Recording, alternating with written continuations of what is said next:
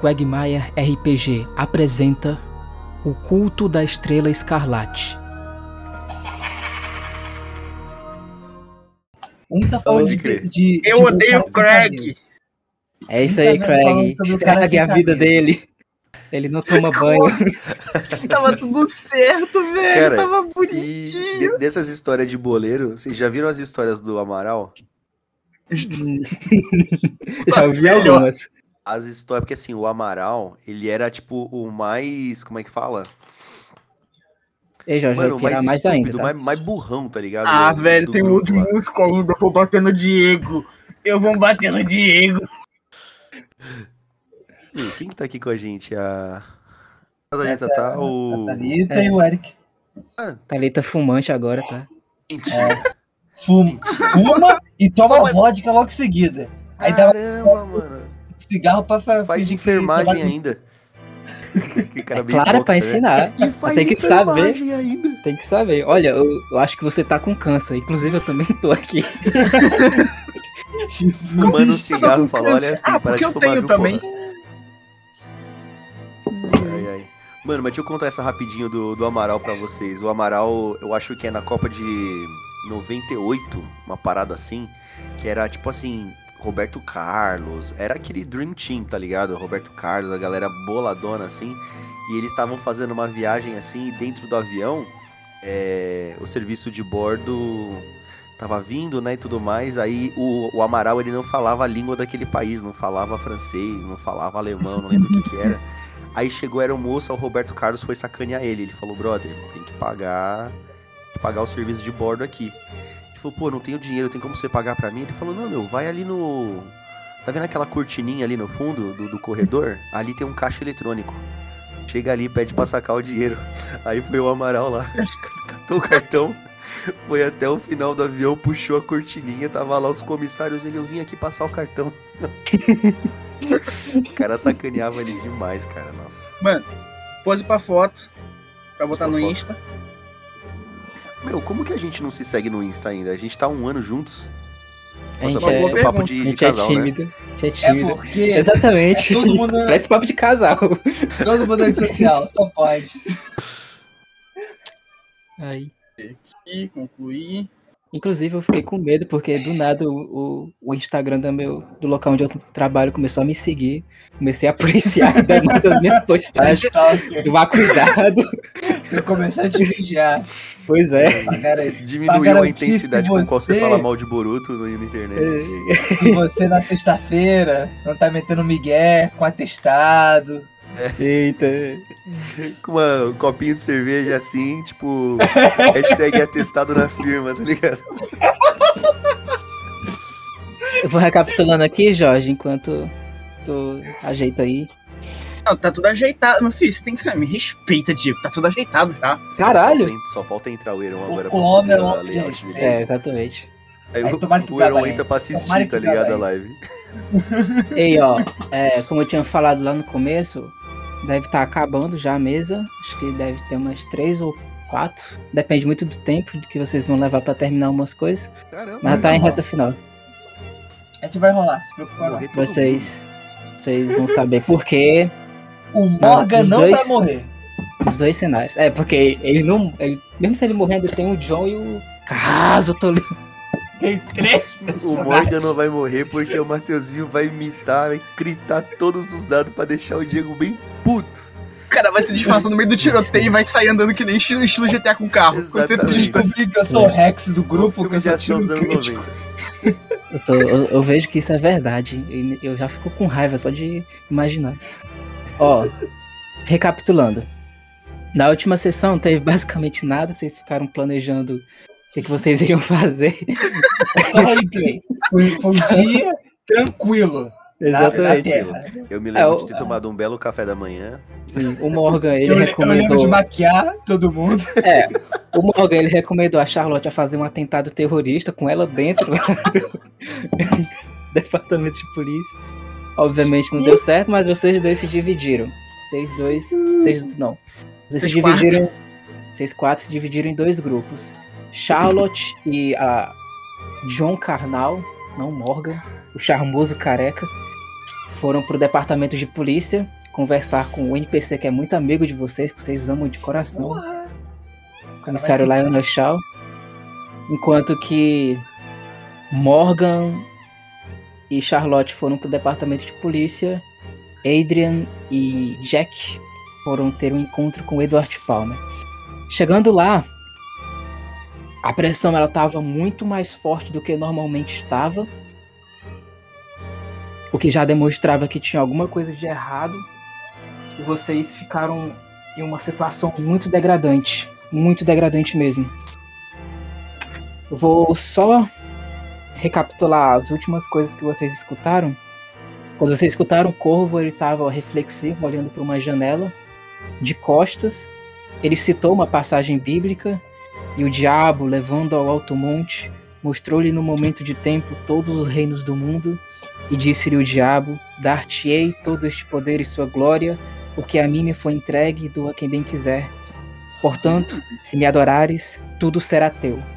E depois dele falar isso, ele agradeceu a presença de vocês, tirou a máscara.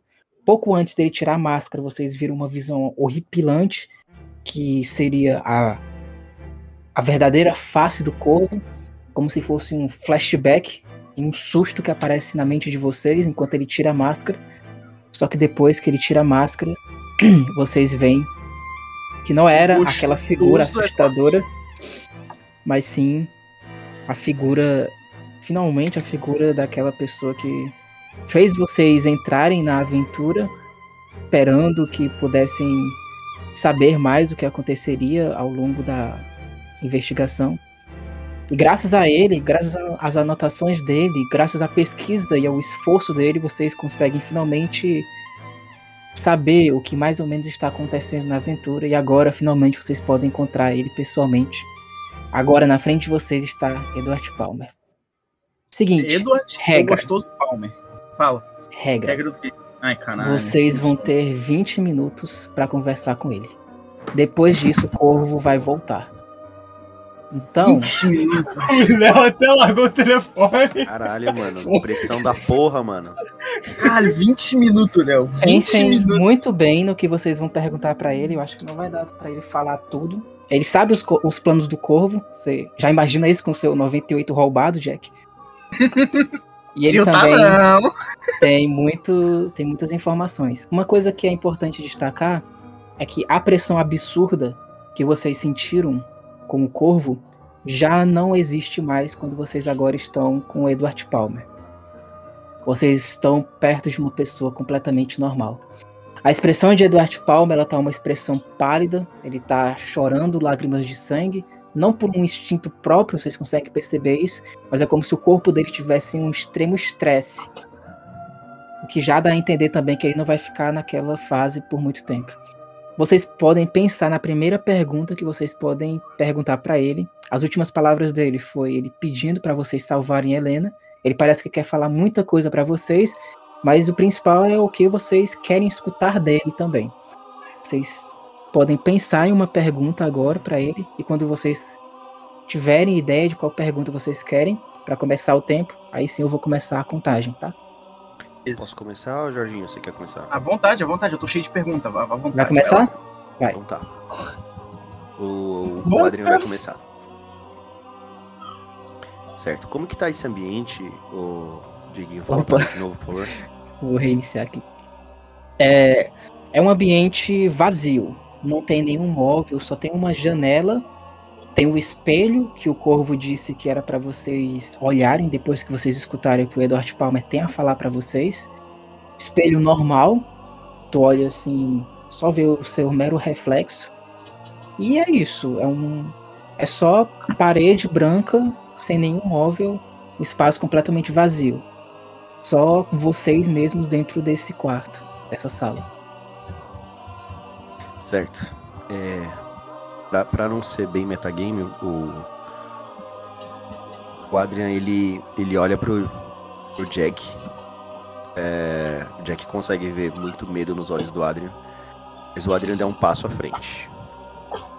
Quando ele vai começar a falar, enquanto ele vai caminhando bem devagar, ele diz o seguinte: Nós estamos na presença de Edward, ou do corvo?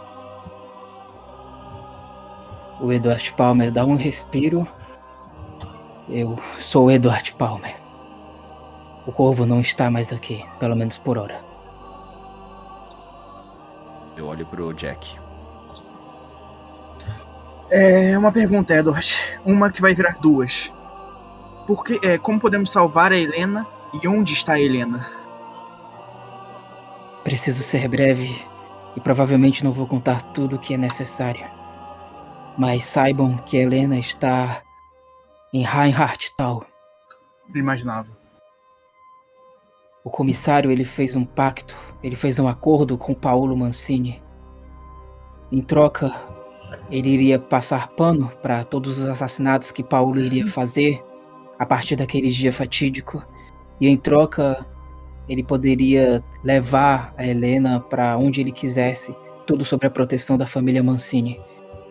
Ele sabe, ele sabe que Helena provavelmente nunca iria conseguir escapar de Reinhardtal, porque lá está o próprio Reinhardt e os próprios asseclas que vão dar início ao fim do mundo. Edward. A estrela escarlate ela não pode acordar. Você tem que ajudar a gente. O ritual não pode ser concluído. Isso é uma coisa que vocês provavelmente não imaginavam. Ele se senta no chão, mas nem mesmo o corvo quer que isso aconteça da forma como aconteceu na minha visão e da forma como aconteceu na visão de vocês. é estúpido, mas o corvo ele é esperto bastante para saber que a vinda do Deus vislumbrado na profecia, na profecia de Johannes Gunther, somente vai fazer o mundo acabar e ele não vai conseguir saber nada, nada sobre a natureza do mundo e nada sobre a vida humana. O que o corvo quer é, na verdade, invocar alguém que consiga controlar a presença pesada de Azathoth. Ele quer fazer toda a cidade de Chicago ser uma oferenda para o caos rastejante. Antes do solstício de inverno, antes do momento onde Azathoth vai ficar mais próximo de voltar para a Terra. O corvo quer matar a criança, porque a criança é um erro na visão dele, um erro da magia profana de Johannes Gunther. Mas Reinhardt também quer matar a criança, ele coloca as duas mãos na cabeça, porque ele acredita que se a criança for morta, a alma, a parte da alma de Azathoth que está no bebê vai poder ser libertada. E o próprio Reinhardt que sabe a magia para conseguir trazer Azathoth de volta, pode usar isso para invocar ele antes mesmo do, do solstício de inverno. São loucos! Ambos querem matar o bebê, mas por razões teológicas diferentes. Como eu me meti nisso? É. Uma pergunta: como que matam Reinhardt? É possível? Eu ia perguntar a mesma coisa. Reinhardt se tornou um imortal. Não é possível matar ele. Mas é Podemos possível selá-lo. É possível selá-lo. Vocês precisam. Vocês precisam do livro para selá-lo. O problema é que o livro está com ele. O Livro. livro de Azathoth. Cara, me arrepiou. Me... Caralho, caralho. Pera aí. Off game. Me arrepiou teu cabelo do cu, brother. Caralho, mano. É. Então o plano do Corvo é trazer o Azathoth e ao mesmo tempo alguém que controle a pressão de Azathoth para não destruir o mundo todo. Porque ele quer conhecer sobre os humanos? Não, ele não quer conhecer sobre os humanos, ele quer conhecer sobre a obra humana. Segundo a visão doentia do corvo e segundo a visão doentia de todos, o mundo, nós, somos uma criação imperfeita que por algum motivo veio a existir para a ordem de Azathoth. Ele quer conhecer sobre o significado de tudo, ele quer saber mais sobre si. Ele mesmo é uma parte de mim que aceitou tudo isso e quis ir até o fim. Eu tentei me matar. Quando eu fugi, eu fui justamente tentar me enforcar na floresta, mas Nyarlathotep não permitiu que eu morresse. E em troca disso, o corvo acabou dominando meu corpo. Agora eu sou somente um espectador das loucuras dele. Paulo Mancini, o Corvo, Reinhardt, são loucos. Loucos. Edward, eu acho que eu já sei aonde isso vai chegar. Nós precisamos do livro. Nós precisamos matar a criança para termos poder sobre a entidade. É isso? Eu vou falar uma coisa que pode fazer vocês pararem tudo. Mas eu quero que vocês me prometam que vocês vão salvar Helena. Eu não me importo com a minha vida. Já pensávamos em fazer isso antes de você pedir, não se preocupa com isso. Então eu estava certo. Vocês são realmente pessoas boas. Eu preciso, no entanto, antes me despedir. Provavelmente, quando o corpo retornar, vocês vão receber uma proposta muito melhor que a minha. Mas quero que saibam que, apesar de tudo que ele prometer realmente ser possível, fixem-se ainda na sanidade. O melhor é esquecer o passado, por mais que seja doloroso isso. Vocês viram a visão que eu vi. Aquela visão, ela é uma profecia de um mago que viveu na, na região onde hoje é a Alemanha. Esse mago era chamado de Johannes Gunther. Assim como Abdul al-Zahef, Gunther também teve acesso aos conhecimentos mefíticos sobre os deuses do além-mundo. Gunther, ele soube que havia uma possibilidade da humanidade, de tudo que nós vemos aqui, poder se conectar com Azathoth. E ele fez então essa profecia. Nessa profecia, uma parte da alma de Azathoth iria entrar na criança e aquele resultado iria acontecer.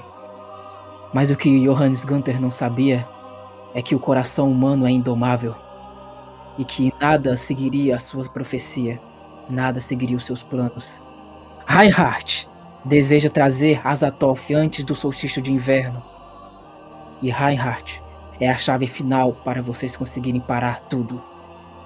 A visão daquele fim do mundo, ela é uma visão muito clara. Reinhardt é aquele que precisa iniciar o ritual final. Ele que deve levar a criança até o corvo, que simplesmente vai fazer com que ela entre em contato com a entidade Azathoth. O caminho começa com Reinhardt. Se vocês conseguirem selar Reinhardt e conseguirem evitar que os seus servos renasçam e voltem de novo à vida, o ritual não vai poder ser feito. O solstício de inverno vai acontecer e Azathoth não vai poder trazer-se de volta para esse mundo. E a criança nem sequer vai precisar ser morta. Apesar de eu achar que talvez isso seja, seja necessário algum dia. Infelizmente, eu não posso falar qual é a magia que faz Reinhardt poder ser selado, porque nem mesmo eu consegui ter acesso a ela. Mas ela está naquele livro. Vocês precisam ir para Reinhardt tal. Vocês precisam enfrentar Reinhardt e aguentar no máximo possível todo o seu poder, que é muito maior do que o poder do corvo. O amigo de vocês sabe disso. E evitar que as criaturas de Reinhardt elas acordem, porque no momento em que elas despertarem, não vai ser mais possível reverter nada. Elas são os pilares do fim do mundo. Vocês precisam fazer isso. Eu olho pro Jack. Eu olho pro Adrian, é muita informação, mas. E como chegamos a Reinhardt Town? Ele aponta o dedo assim. Aí vocês percebem que. Vamos lá. Alguém quer se oferecer? Ou eu faço o teste? Pode ser eu. Onde é que se oferece? Eu vou no Adriano. alemão, porque o O, alemão Ad- já o Adrian falou muito. primeiro. O Adrian tem um passo à frente. Vai lá, vai lá. Adrian, as tuas costas começam a sangrar. Não, não, Começa pode ser o Jack então. Começa a sangrar, você vai precisar. Ah, vocês vão precisar receber um D6 de dano. Ah, Das chagas na mão. sim. Não, já Ah, rolou, já rolei, hein? Já rolei. Cinco. Já rolei semana passada. Em defesa Não, não do rolou, pessoal, rolou sanidade. rolou sim. É, rolou. Foi sanidade semana Pronto. passada. Joga aí um D6. Eu vou pausar aqui até. Vai, É, pode jogar. eu acabei Oxe, começando ah, o roleplay e nem liguei o, não- nem abri o Roll20. Me deem um instante. Dois, graças a Deus foi baixinho no dano. Sim, é Amém. pras chagas. Pras chagas, só. Na mão. É, Não sou eu que tô levando dano nas costas. Tomou dois. E companheiro, muito obrigado, companheiro de Eu me ofereci, você que quis. um D6 Vai lá, de dano. D6. 5. Tá aqui, me pariu. Agora Caralho, eu hein? Nas Bom. costas são poucos. Porque As chagas são realmente interessantes. Joga um D4. Eu joguei aqui pra tirar a tua sorte. Joga aí um D4. Estou com 8 de PV. Joga um D4 agora? Ferimento nas costas. Porra, boa, Léo. É isso aí, garoto. Vamos. Menos um de dano. Simbora. Jack, tu percebe que o, que o Adrian. Que as costas do Adrian começam a sangrar do nada. Ah, o eu, vou Eduardo fala ponto pra ele. eu vou correndo pra meio que tentar parar o sangramento de alguma forma. Né? Medicina vai- grita. Tu vai levantar a blusa e tu vê que tá o mapa. O Eduardo Palmer fala. A partir do momento onde vocês saírem da cidade, vocês podem seguir esse mapa. Que vocês vão conseguir chegar em Reinhardt Tal.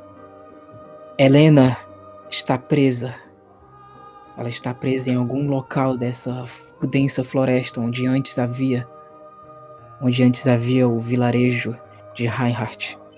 Reinhardt junto com alguns servos loucos da família Mancini, estão em guarda. Tomem muito cuidado com um ponto específico. Ele aponta um ponto. Eu depois vou fazer um mapa mais organizado, mas como agora Uhum. vocês depois vão poder discutir sobre isso, não vai precisar agora. Mas tem um ponto específico que ele destaca. Tá lá na- nas costas do Adrian. Tá literalmente uma estrela uma rosa dos ventos. Nesse ponto, ele fala: Esse é o ponto onde os servos de Reinhardt estão adormecendo. Não interrompam, não cheguem perto desse ponto. E nem permitam que ninguém chegue nesse ponto. Porque se eles chegarem, os servos vão poder despertar. Ainda que momentaneamente o despertar deles pode trazer a morte de todos vocês. Tá, é. Quem é O mais livro, forte? aí ele Ah, completa, o livro de Azathoth sempre está perto com Reinhardt. Reinhardt não pode saltar nenhuma magia sobrenatural, a não ser algumas, como por exemplo, a capacidade que ele tem de lançar chamas em qualquer objeto ou em qualquer pessoa, mas é limitado ainda. Eu sei que vocês podem acabar com ele. A vontade dele de desaparecer. Ele pode desaparecer na nossa frente. Ele pode é um ser problema. imortal, Edward, mas ele tem alguma fraqueza?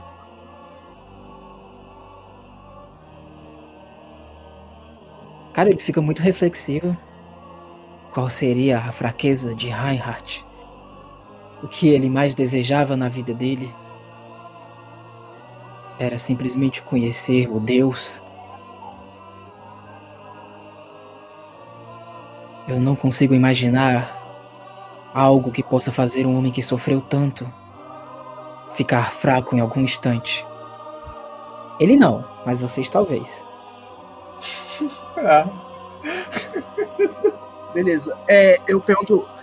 Ele ainda sofre com. Ele ainda pode ser colocado em transe, dormir, ser colocado em algum algum tipo de coma. É possível fazer isso? Provavelmente sim. Mas a pressão dele é mais aterradora que a pressão do corvo. Não sei se essas técnicas poderiam ser efetivas a longo prazo. Mas A gente só precisa de tempo suficiente pra pegar o livro. vocês só Isso é precisam tudo. pegar o livro. Isso é tudo então, Edward. Vamos embora antes do corvo voltar, Jack. Faça um sinal pro Jack. É. Acho que a gente não tem a escolha aqui. A gente tá sob o domínio do corvo. Voltando ou não, a gente tem que esperar. Até porque no final ele ainda vai fazer a gente continuar aqui até ele fazer a proposta dele. E, Edward, é, assim a roupa.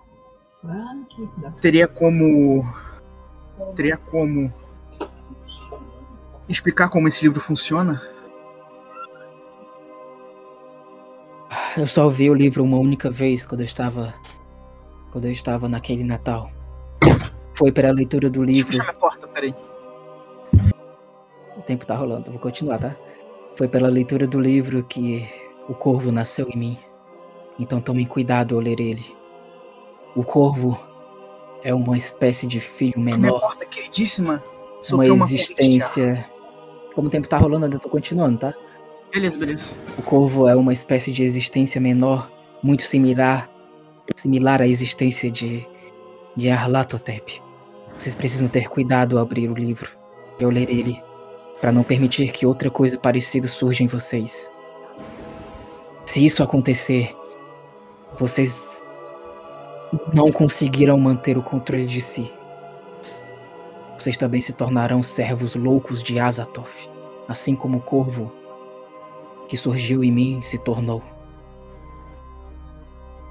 Resumo, precisamos de alguém forte o suficiente pra não ser controlado pelo livro. Tá. Tomem cuidado também com o comissário. Eu não sei qual é o acordo que ele fez com Mancini. Exatamente os termos eu não sei, mas eu sei que ele fez algum acordo.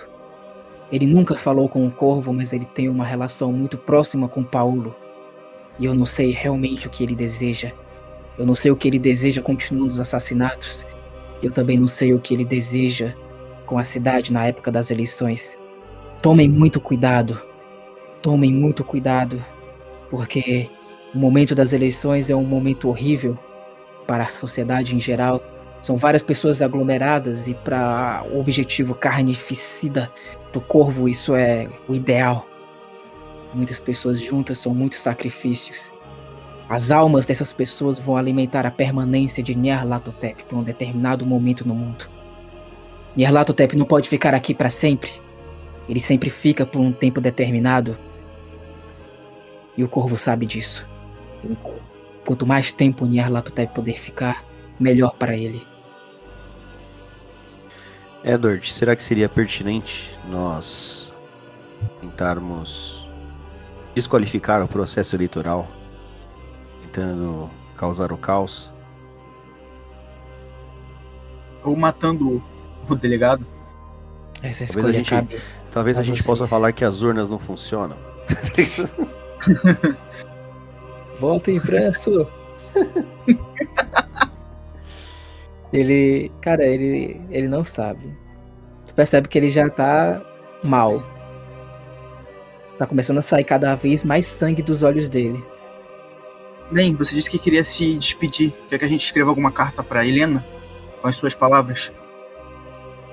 Ele começa a chorar. Eu quero pedir desculpas pelo que aconteceu com a Dorothy, a mãe adotiva dela. Eu quero pedir desculpas pelo que aconteceu com o eh, White Haley.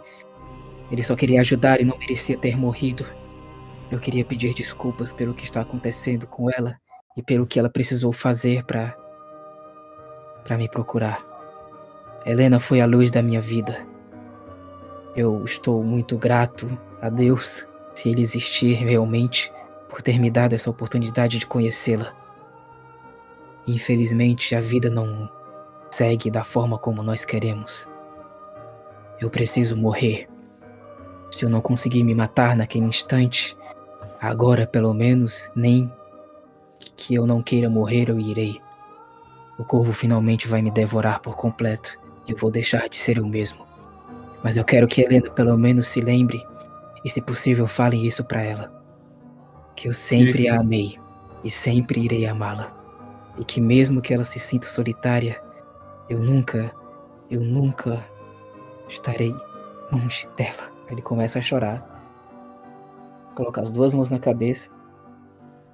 Eu vou fazer a última pergunta. Dois minutos. Dois minutos? É, Edward, se matarmos o corvo, o que que acontece depois? Ele disse que a morte dele traria algo maior.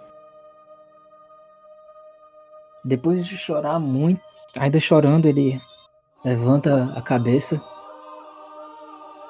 Vocês não vão querer matá-lo agora. O que a morte dele traz?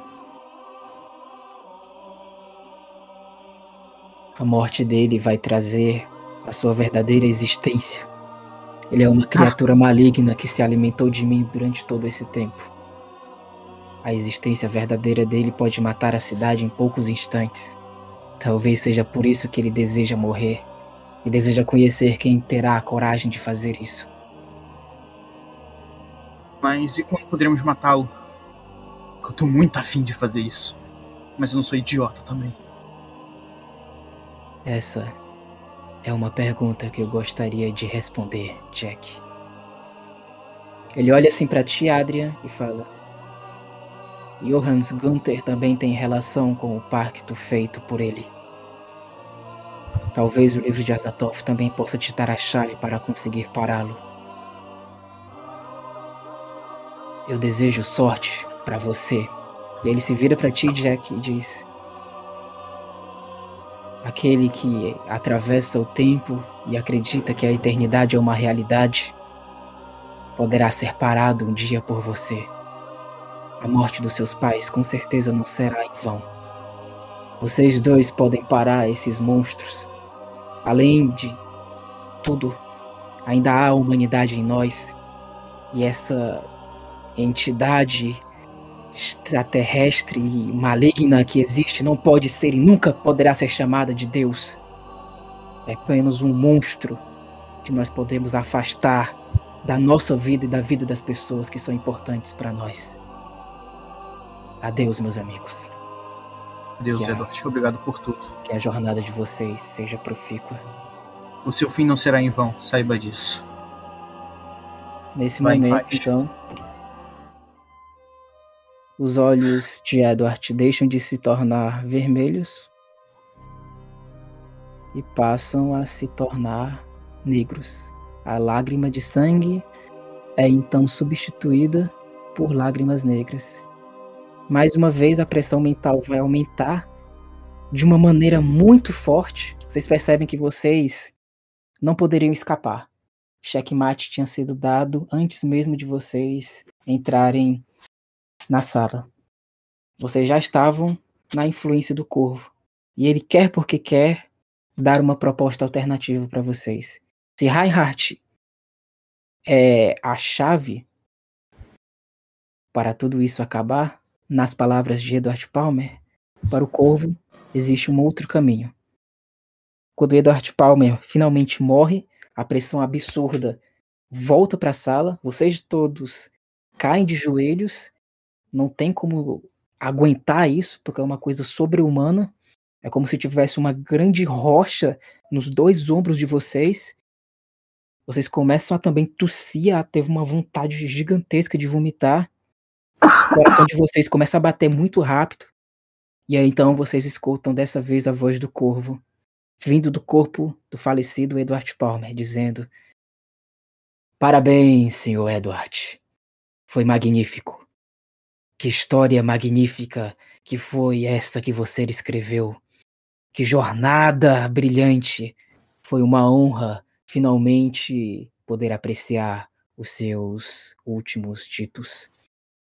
Você poderia se tornar grande, grande, mas deixou-se levar pela estúpida humanidade. Eu creio, todavia, ele se levanta, o Edward estava sentado, que vocês dois vão conseguir ter uma visão diferente da visão de Edward quando vocês virem isso. E aí ele fecha a mão, o coração de vocês que estava batendo muito rápido começa a bater de uma maneira mais relaxada. Vocês sentem uma grande sensação boa vindo do peito de vocês. Vocês vão ganhar um D10 de sanidade agora, a mais. Porque é uma sensação muito boa. Vocês ficam muito relaxados. É como se fosse paraíso. É, realmente. Eu tirei Alguns- dois, tava rindo, mas o Jorge tirou um, tá bom. Nesse exato momento, vocês, sem, vocês são inclinados, quase como se o corvo estivesse pegando a cabeça de vocês e direcionando ela até o espelho. Quando cada um de vocês olha para o espelho, a visão que vocês têm do espelho é a visão do momento mais feliz da vida de vocês. Quem começa? Deixa com o Marvel aí, porque não quero me sentir humilhado depois. Não, dessa vez, dessa vez não vai ter superprodução, só Tá, percebi. opa, uma musiquinha. Eu só Não percebi. teve milhões dessa vez, né? Só, só pensei mesmo. Uma musiquinha bonita, É. vai. Cara, é, é um momento muito especial pro Adrian.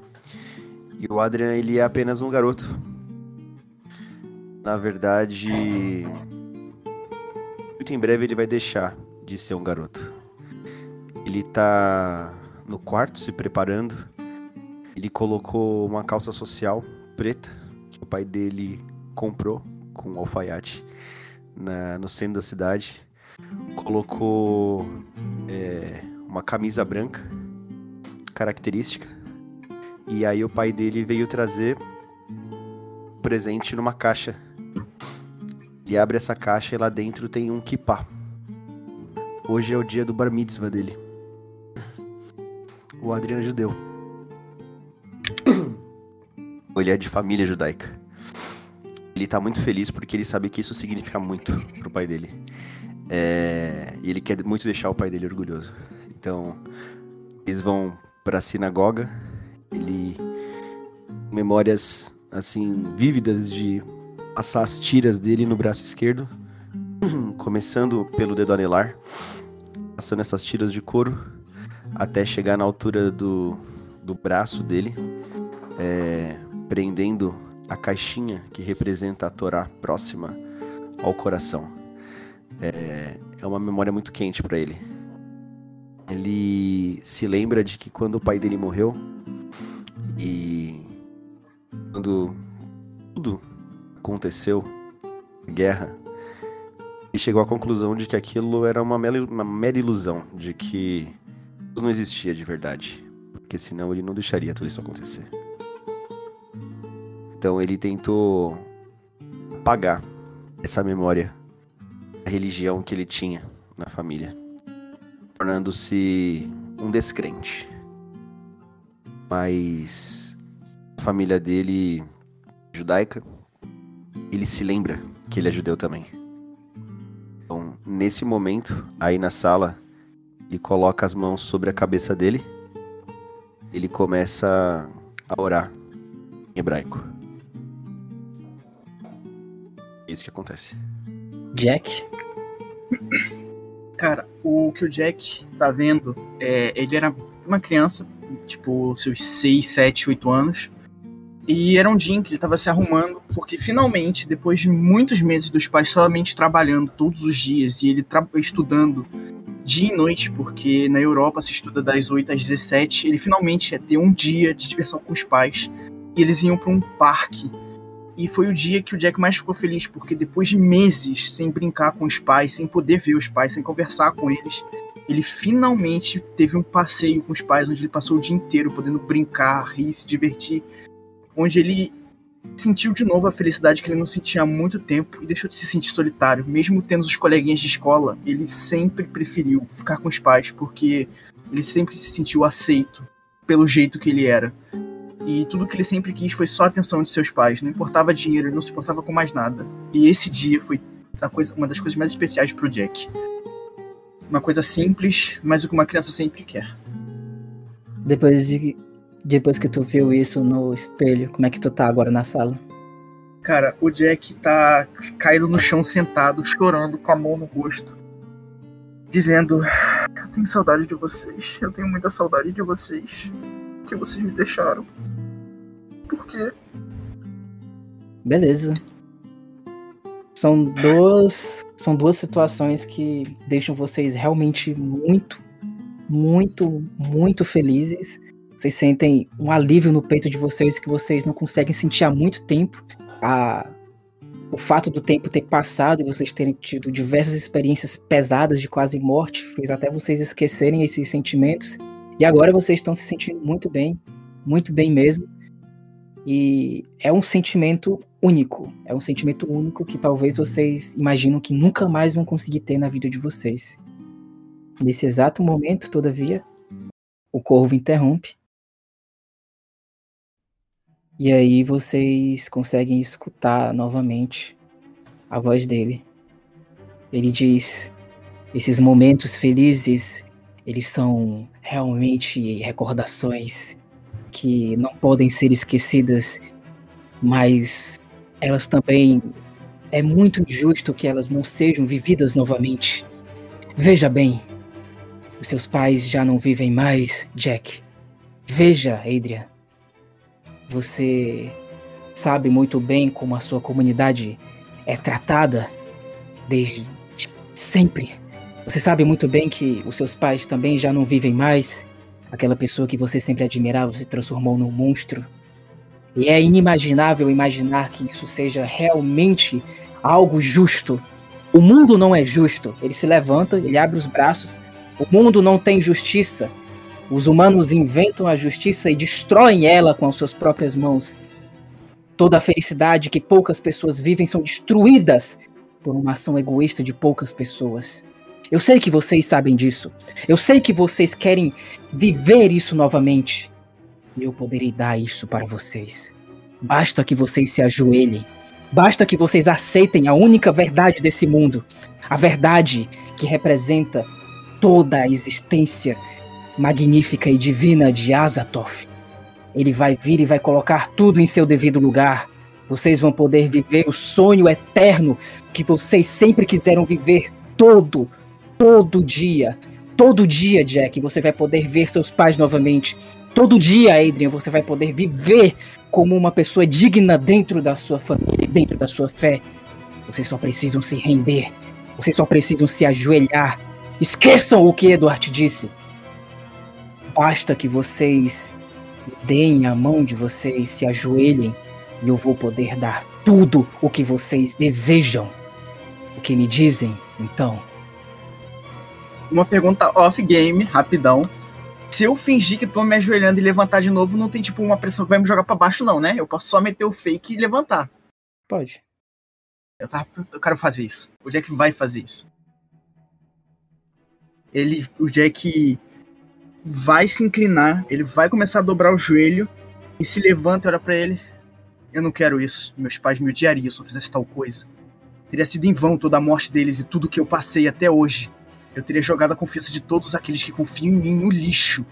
Tudo que eu passei até hoje seria em vão, por um mero sonho, por uma coisa que nunca existiu de verdade, por uma ilusão. Eu recuso. Eu não viveria tal mentira. Adria? Eu fiquei em pé. Eu tava com a cabeça baixa, com as mãos sobre, sobre, sobre a cabeça. Eu levanto e os olhos, levanto os olhos para ele e digo: Só existe um Deus. O nome desse Deus não é Azathoth, é Yahvé. Eu não vou me curvar a você, nem a ele nem a mais ninguém. Beleza. Vocês estão altivos, o coração de vocês está batendo muito forte. Vocês estão com medo, vocês estão com muito medo ainda, que sabem que aquilo que está na frente de vocês é uma coisa além da imaginação. Mas essa coisa que está na frente de vocês tem um erro. Ainda é humano. Ele dá uma risada. Tolos, tolice. Então que seja, meus amigos. Ele estende novamente os braços. Vamos então continuar esse jogo da loucura e veremos. Aí ele tá se aproximando, então, novamente da janela. Vocês percebem que o corpo dele tá começando a, a ficar mais denso. Tá saindo uma sombra negra ao redor dele. Essa sombra começa a ficar mais forte. Veremos quem vai vencer no final.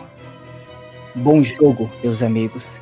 E aí ele desaparece na frente de vocês e a pressão some também. Vocês caem no chão. Como é que vocês estão? Cara, o Jack cai no chão, tremendo, mas com a cabeça erguida. Eu nem fudendo ia aceitar aquela proposta de merda. Prefiro morrer a aceitar isso. Eu.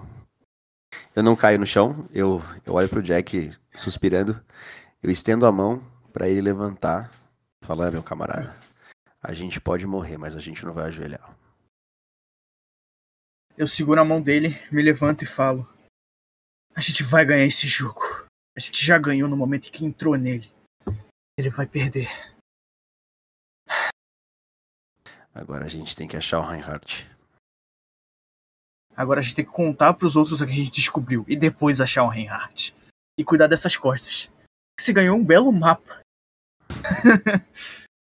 Eu ia perguntar pra o Edward se ele não tinha um pedaço de papel, mas eu acho que seria grosseria. Não se preocupe. A gente cuida disso depois. Eu aposto que você nem imaginava que eu era judeu, né, cara? Eu não imaginava, mas isso não muda muito pra mim. Pessoas são pessoas e esse é o ponto. Todos somos iguais até o fim. Morremos iguais, nascemos iguais, viveremos iguais. Cara, eu abraço o Jack assim com. eu Abraço o ombro dele assim, né? E dou um. Um brother. Brother punch nele. Eu devolvo, sei, filho. camarada. É isso aí. E a gente vai em direção ao pôr do sol juntos. É isso aí. Vocês já estão com os caminhos para fechar um arco. Vamos agora para outra cena. Vou pegar um cafezinho, já volto. Beleza. Na outra cena temos Morgan Rashfield e, Mar... e Charlotte Malone. Hum, olha nós aí. Ai, os coadjuvantes. Ah, Até a música vai mudar o clima. Vou mudar aqui o mapa também. o clima vai Ah, ficar tá. mais calmo. Beleza. Beleza, vamos usar. Vocês vocês estão do lado de fora da delegacia. Charlotte, tu vai tentar fechar alguma coisa com o. Com o, Mor com, com o John Carnal. De, deixa com nós. É, a, gente, a gente já chegou na delegacia, né? Certo? É, vocês estão do lado de fora agora. Tranquilo. Pois bem, eu. Eu viro pra Charlotte, né? E. E digo: Bem, quanto tempo você leva mais ou menos nas suas entrevistas? Bom, depende de quem eu estou entrevistando. Provavelmente uma hora. Bem, saiba que ele é um homem desprezível, como a gente já comentou com você. Então, caso ele não goste de alguma coisa, isso certamente vai colocar sua vida em risco. Então, por favor, não morra hoje. Não hoje. Não precisa se preocupar de homens desprezíveis, eu sei lidar. Ok, tudo bem. Ah, só um comentário. A partir de agora, me chame de John. Ok, John. Bem, vou combinar com o Rex para ele ficar de vigia aqui na, na entrada. Qualquer coisa, eu vou ao seu encontro, se você não aparecer em uma hora. Tá ok? Vou verificar. Ok, bom. Eu digo mesmo a você então. Se eu estiver aqui e você não aparecer em uma hora, eu vou considerar que você foi preso. Ah, não, Irei atrás de você. Pode considerar que eu estou morto. Eu, eu- eu- eu falo com um tom bem mais pessimista dessa vez. Bom, então, ainda bem que você estará próximo de um necrotério, então. Mas vamos torcer que que não chegue a isso. Ai. Ai. Odeio ter que. Só de imaginar que eu poderia, posso cruzar com esse homem desprezível. Um homem com atitudes tão execráveis quanto ele não, não é bom para amanhã. Bem, trouxe a sua, trouxe a sua arma que eu lhe dei.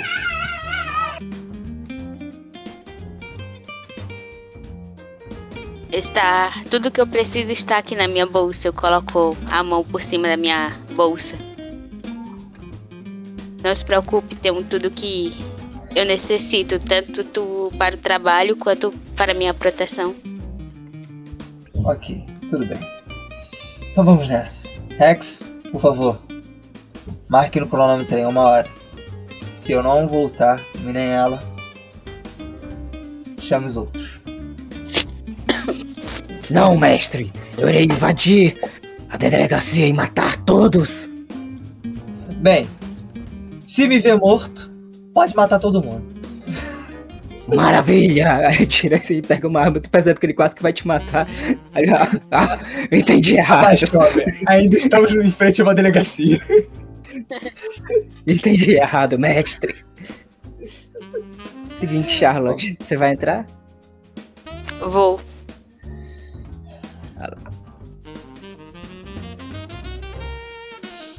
Beleza, quando tu entra, tu vê essa imagem aqui. Tem uma grande recepção. Tem duas cadeiras nessa recepção. Tu sabe que uma das atendentes morreu. Uma velhinha. Enquanto que outro atendente. Ele tá. Tá, tipo, muito ativo. Tá olhando de um lado pro outro. Como se estivesse esperando alguma coisa aparecer. Só que. Ele literalmente só tá parecendo uma pessoa muito hiperativa. Eu vou espelhar aqui.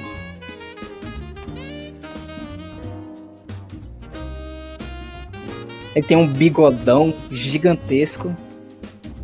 Ele é um pouquinho magro, é branco, tem os olhos azuis.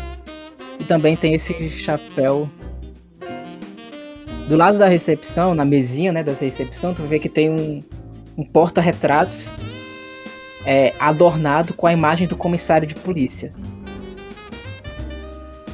Aí ele tá olhando assim, comissário, é realmente uma honra receber essa promoção como novo coronel. Não, eu não posso falar assim. Tenho que falar. Ah, comissário, não imaginava que seria promovido. Logo eu, um simples atendente. Não, assim não. Ah, eu tenho que, eu tenho que focar. Aí nisso tu se aproxima dele. É, eu acredito que tem aqueles sinozinhos que você aperta e faz aquele plim. Uhum. Eu vou, vou apertar. Então, Duas vezes pra chamar. Quem é? Quem é? Quem é? Ele se levanta assim, pega, pega a arma dele. Quem é? Quem é? Ah, uma mulher? Vamos lá. O que que aconteceu? Você sofreu alguma agressão? Você foi roubada? Você foi roubada? Por quem? Eu vou prender essa pessoa agora. Se levanta. Me diga onde Eu- está o, o, o infrator? Onde está ele? Percebe que ele é muito imperativo. Eu fico feliz que os agentes daqui são tão prestativos, mas não vim prestar nenhum tipo de queixa. Eu vim aqui para. para falar com o comissário. Nós temos uma hora marcada. Não, você não sofreu nenhum. Não, não, tipo, roubaram a sua bolsa? Você, você não recebeu um tapa na cara? Sei lá. Nada pra relatar aqui? Sabe, eu tô precisando de alguma coisa emocionante porque eu quero uma promoção, sabe? E o comissário, ele parece que é, dá promoção pra pessoas que são muito valentes. Eu quero ser valente. Ele começa a falar mais baixo a cada momento que ele vai avançando. Não, senhor. Infelizmente, digo, felizmente não sofri nada. Mas você pode sofrer um dia, não é? Espero que esse dia demore um bom tempo ainda. Ah, que pena. Mas torço para que aqui é uma cidade grande. Provavelmente vai acontecer algum crime Sim. que der essa promoção. Aqueles assassinos, eles ficam matando pessoas inocentes. E o comissário não tem nada a ver com isso. Esse É homem que bom. justo, digno. Ele merece ser o prefeito dessa cidade e não aquele. hum, Chola. Mas você. Você quer encontrar o comissário? Só es- espere um instante. Eu vou. Aí ele pega o perfume e começa a borrifar o perfume no pescoço dele. Pera, eu preciso só me arrumar primeiro. Tira o chapéu começa a pegar um pente, começa a pentear o cabelo dele.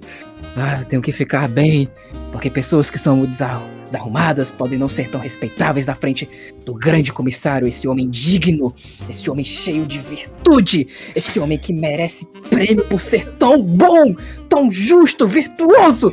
Ah, Para, para, para. Olha, eu do lado de fora posso julgar que esse cara tá um pouco assim meio afim do comissário. Posso deduzir? Aí ele se apruma. Ah. Ele pega tipo.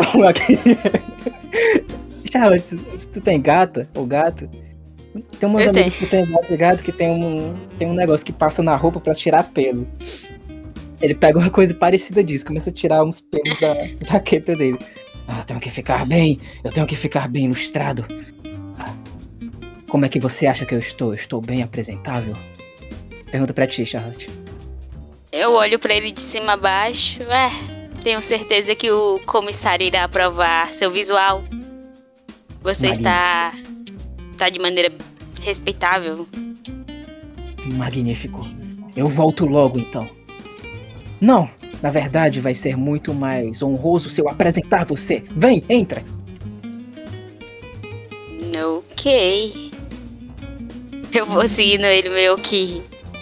Acho que não somente o prefeito que é meio chola aqui. Você especialmente percebe que tem muitas coisas escondidas na sociedade.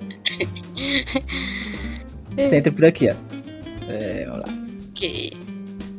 Você entra e tem, tipo, várias mesas, tem vários policiais comendo rosquinha, gordos, pesados, com muita rosquinha na boca. O comissário, ele fica. Comissário, o atendente. Opa. O atendente, ele fica. Senhoras e senhores, esta mulher, ela tem algo muito importante pra falar com o comissário, então nada de se aproximar dela. Nada, nada, nada, nada. Ele fica circulando tudo. Não se aproximem desta mulher. Ela é muito importante. Com ela eu vou conseguir minha promoção. Quer dizer, com ela o comissário vai ter uma conversa magnífica e todo mundo fica. E aí, já lambeu o saco do comissário hoje? Fazem várias piadas sexistas e machistas, como todo policial. O todo policial foi excelente, hein? Aí. É nessa salinha aqui que ele tá. Só pra Charlotte, falar, faz... galera do RPG, não falei nada disso aí. Foi o mestre. Culpa do Diego, hein? Se der ruim, tweet é com o Diego, não é comigo não. Pistola ele lá. Ei, é, eu, eu, Charlotte. uma bronca também. faz. Faz escutar? Faz escutar, Charlotte. É, eu ia. Deixa eu ver aqui. Você tá se aproximando da sala onde o Blink aponta que é o local onde tá o comissário. Aí percebe que tá tendo uma conversinha dentro da sala. Passou? Que difícil. Caramba. Isso. 21. E tu escuta o, comi- o dois diálogos. Uma voz que você não conhece, uma voz que você conhece. A voz que você conhece é do Coronel Simon Phillips. Que foi aquela pessoa que você falou lá quando tu foi junto com o Alexander para as ruínas do sindicato. Você lembra dele? Aham. E a outra voz tu imagina que seja do comissário, já que ele fala uma coisa que já te dá raiva. Vamos lá. O coronel, ele fala o seguinte. Essa é a voz dele. Comissário, eu vou precisar participar de um evento muito especial.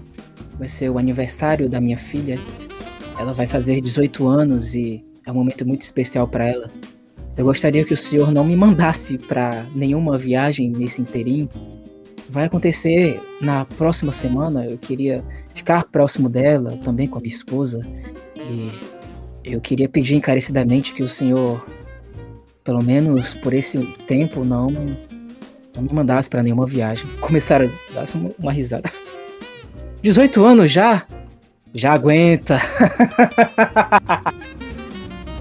a sua filha é muito bonita. Muito bonita. Ela é solteira, por acaso? Ela é minha filha, comissário. E ela não tem interesse em pessoas maiores de idade como o senhor. Eu não sou maior de idade. Tenho apenas 60 anos. E sabe, o que uma mulher precisa nessa idade é de um homem bem velho pra dar as rédeas como uma égua.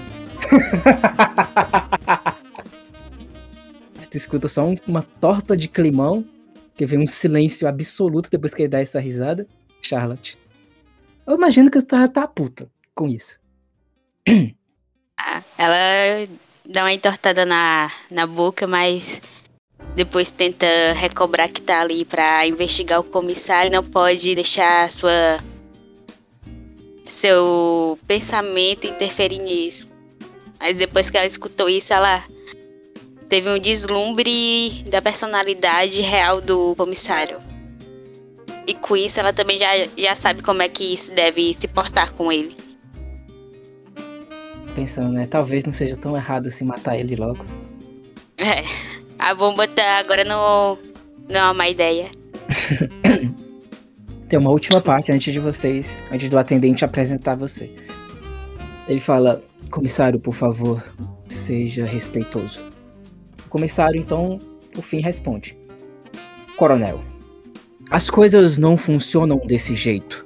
Estamos com um caso muito importante, estamos procurando pessoas que são claramente envolvidas em assassinatos graves.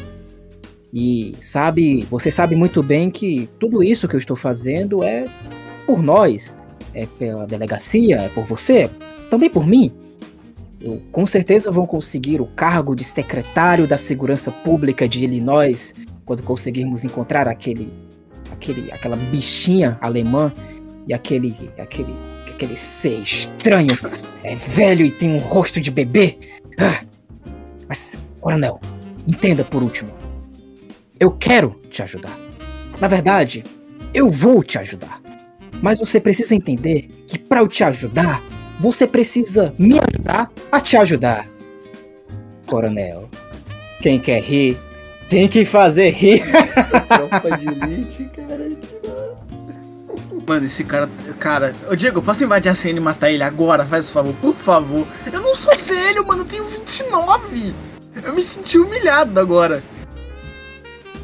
O coronel só diz: se assim deseja, então assim será. Eu vou avisar a minha filha que não vou poder participar então do seu aniversário. Até mais, comissário. Quando ele abre a porta, ele te vê, Charlotte. Olha, ó, senhorita Charlotte. Aí, isso ia o coronel falando. É um prazer conhecê-la, Tenente Blink. Aí ele Senhor se. De... Pode falar.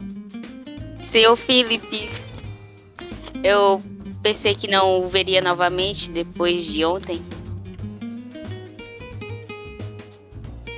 Reencontros são sempre possíveis, Charlotte.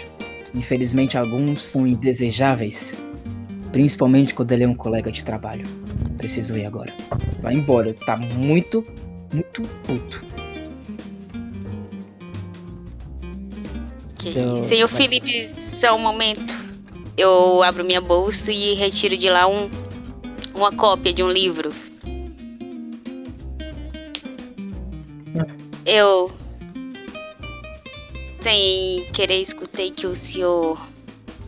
Que a filha do senhor está aniversariando. Ah, sim. Ela vai fazer 18 anos. Que idade maravilhosa. Eu estendo pra ele. Pegue esse livro, eu ganhei ele no meu aniversário. Qual livro? Já o li mais de uma vez. É O Misterioso Caso de Styles, da Agatha Christie. É o primeiro livro que ela lançou, se eu não me engano, que ela publicou.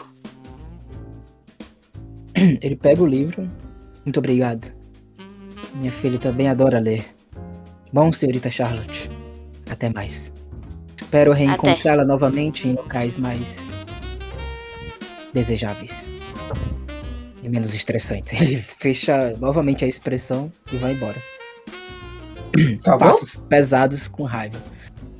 O atendente fala: Comissário, Deus da justiça, homem de virtude, herói de Chicago.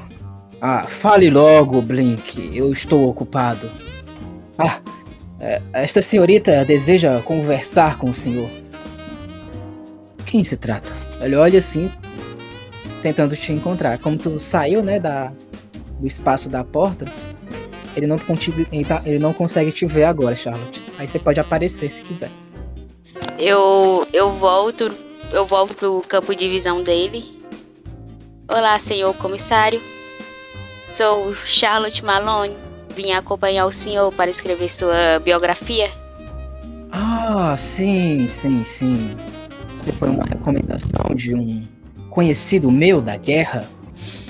Bom, pode entrar. É, é, Blink, é, deixe a porta fechada.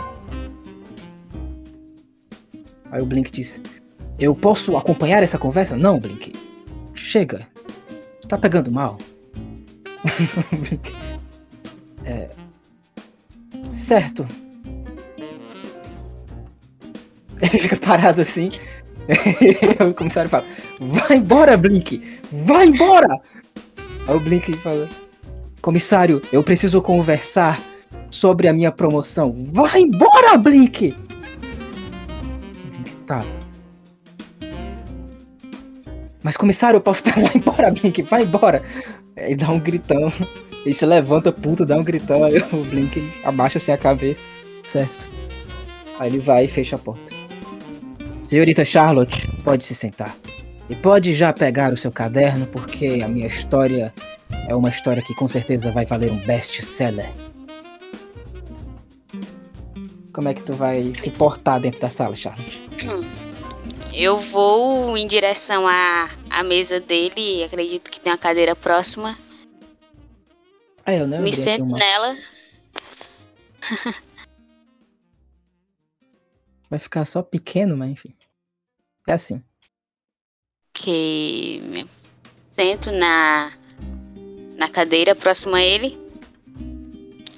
Nenhum momento eu eu levanto minha cabeça o suficiente para que ele possa para que eu olhe para ele no olho no olho nesse momento. Retiro meu caderno, minha caneta. É, senhor, pelo que percebo, o senhor é muito respeitado aqui na central. Seguinte, Charlotte, você pode fazer um festival de psicologia pra ver se ele tá falando a verdade ou mentira. Quando quiser, tá? Que- Mas antes eu queria dar uma olhada na sala dele. Ah, joga o encontrar aí.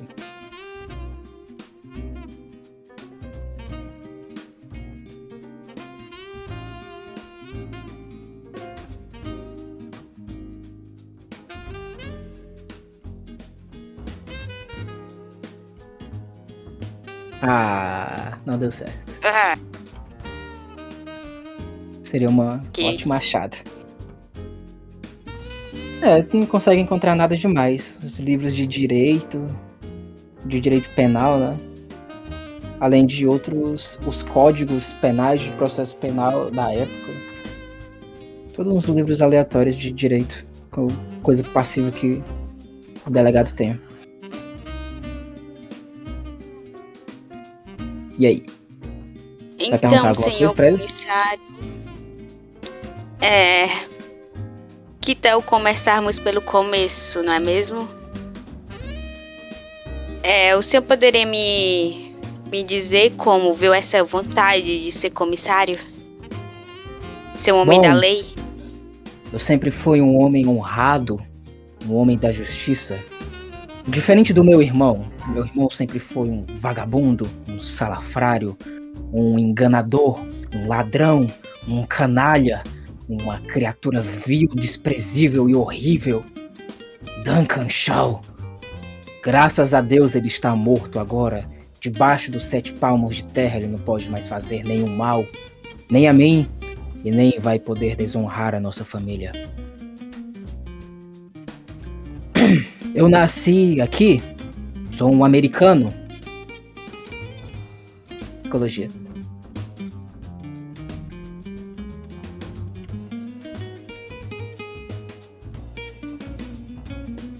Charles já fica com a psicologia engatilhada, tá?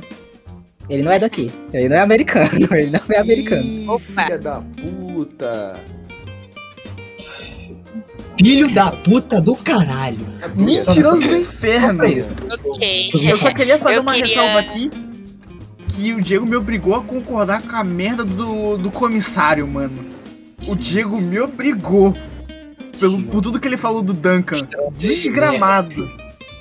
Nada de xenofobia, É, só por eu queria saber se eu, se eu posso rolar uma inteligência pra ver se eu. ou educação pra ver se eu consigo saber qual o sotaque. Mesmo que pouco que ele tenha. É, Sabe quais, quais, O nome quais dele, na línguas? verdade, é Pedro Ramírez e ele é mexicano. Tu tem alemão, né, Charlotte? Inglês, né? Tem. Isso. Tá. Educação não daria. Inteligência, vai.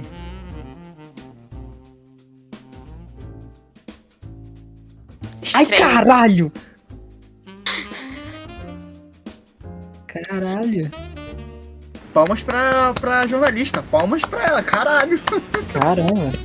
Ele é, ele é porto-riquenho, tu consegue perceber.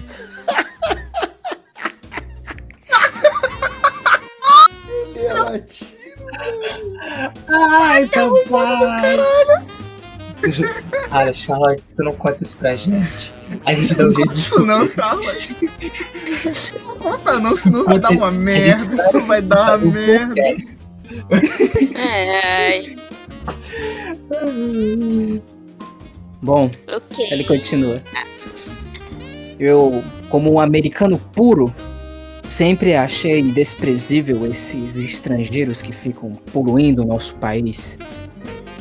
Eu lutei na Grande Guerra como um herói e fui condecorado por causa disso. Veja bem, aí ele mostra assim.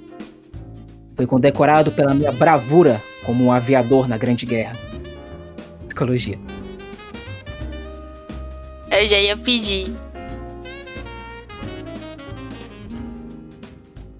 Ele É. lutou na Grande Guerra.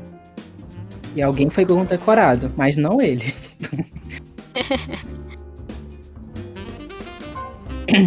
Ou seja, ele tá usando a medalha de outra pessoa. Ele continua. Interessante. Mas preciso mencionar que sempre fui uma pessoa muito destacada na minha família, porque o meu irmão realmente era um vagabundo. Um vagabundo.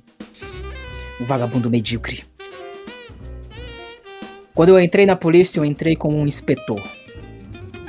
E você pode colocar que foram anos de muito aprendizado. Sempre fui muito respeitado aqui na polícia. Todos reconhecem o meu valor. Nunca, nunca levantei um dedo contra um cidadão e sempre ajudei todas as pessoas que pediam a minha ajuda. Em nenhum momento fui um compactuador dessas abominações, como por exemplo o aborto, como por exemplo é, homossexualidade, homossexualismo, essa doença. Não, nunca. Psicologia.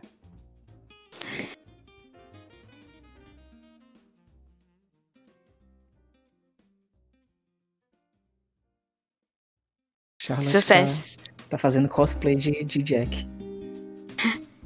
Mas Seguinte. antes, eu também eu queria rolar também antropologia pra saber não só o que ele fala, mas como ele age e algo, como é ao seu redor também. Seu comportamento ao todo, quando ele fala isso. Se ele movimenta muito as mãos, se ele tem. Se o que ele con- fala condiz com. Ah, como é que eu posso dizer? Com o gestuário dele. Vai. Metaforando. Metaforando. Achamos. Vai, vai meter um Aí, na moral, AU15. AU15, Muito melhor do que tu, hein, Jack? Microexpressão. Nossa, pode crer. Falha. Valeu. É, Falha. não deu certo, não deu certo. É que quando você tem 98, você não precisa de muito esforço, entendeu? O guardião só tem que falar mesmo. Vai dormir, Jack. Ai, caralho, que Vai raiva. Vai dormir. Beleza. Ah, tu pegou psicologia. Ó. Então, né? Você sabe essas, essas, essas histórias. Essas histórias noturnas de muitos homens que ficam dizendo que é errado você se relacionar com outro homem, mas que já deram aquela provada também. Só pra experimentar. Não é nem que talvez ele seja ele seja do time, tu imagina, Charlotte. Mas ele já já provou. Amor, chama ela aí.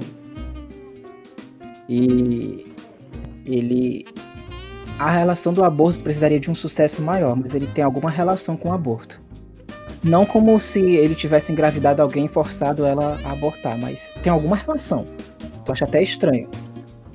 Com um sucesso maior daria pra saber mais sobre isso, mas até o momento não dá. Aí ele continua.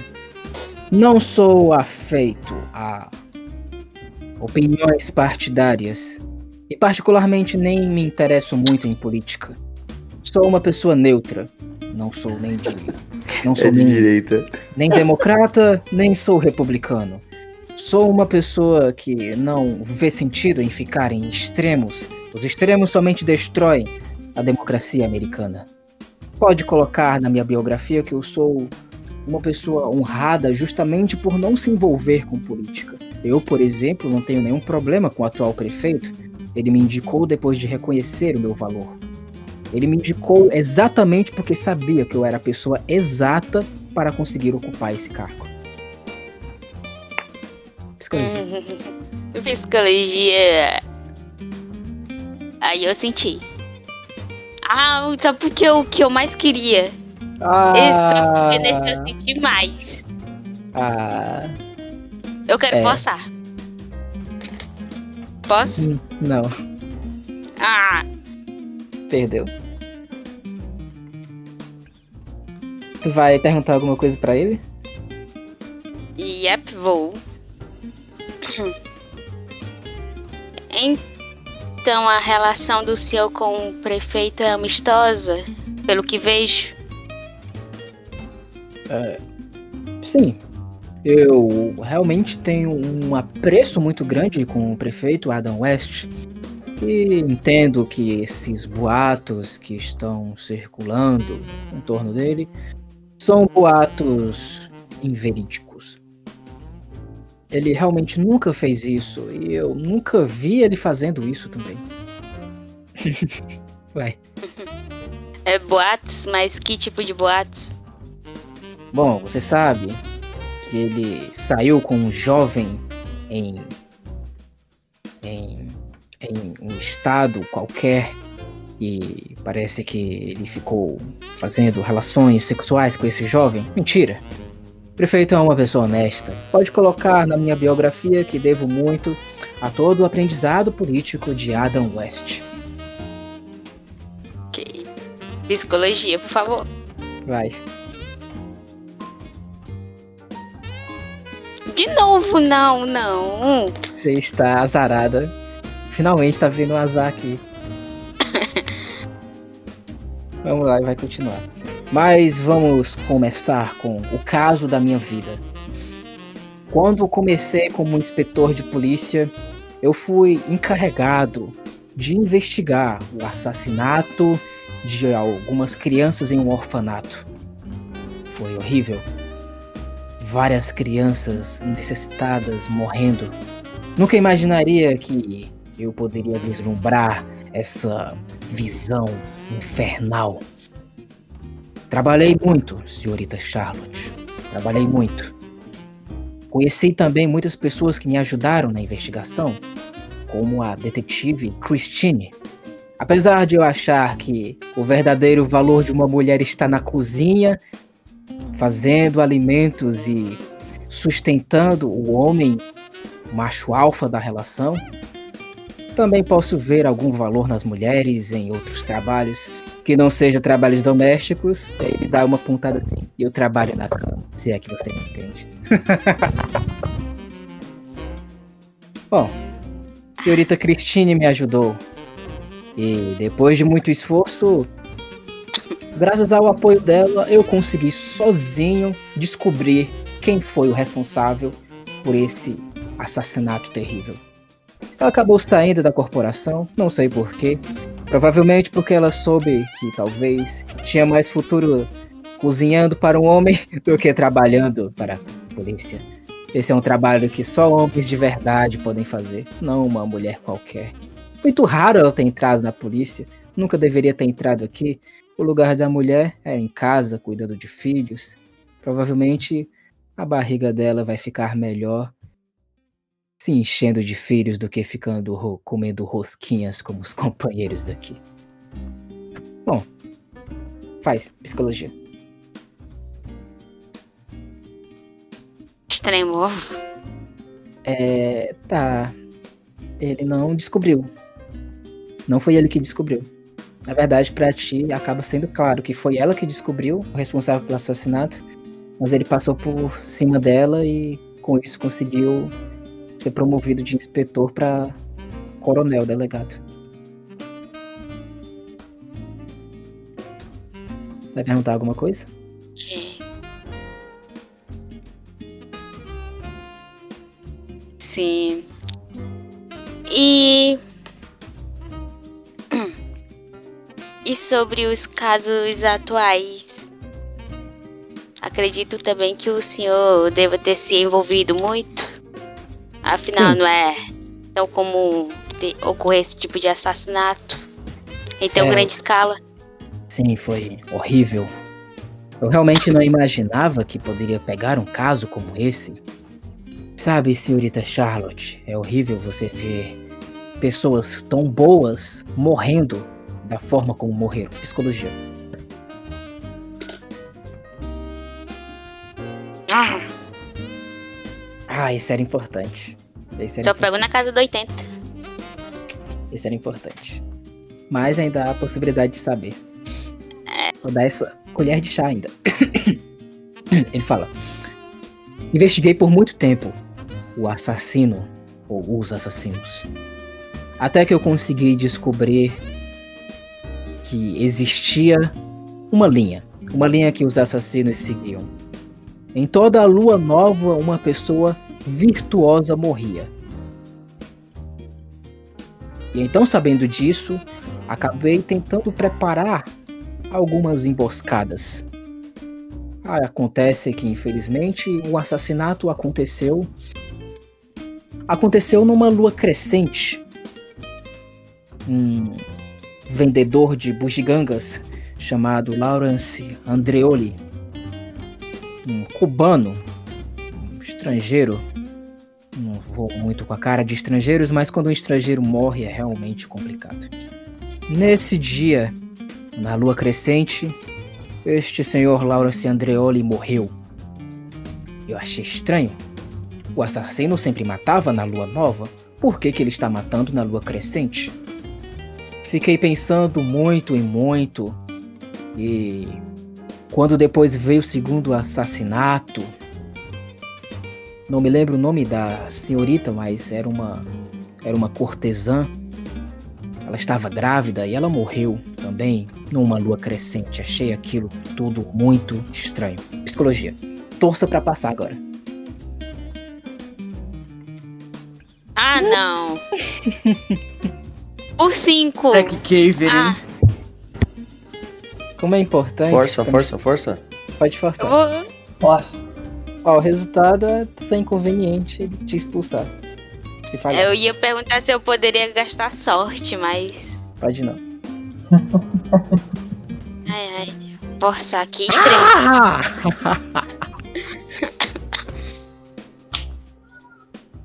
Extremo.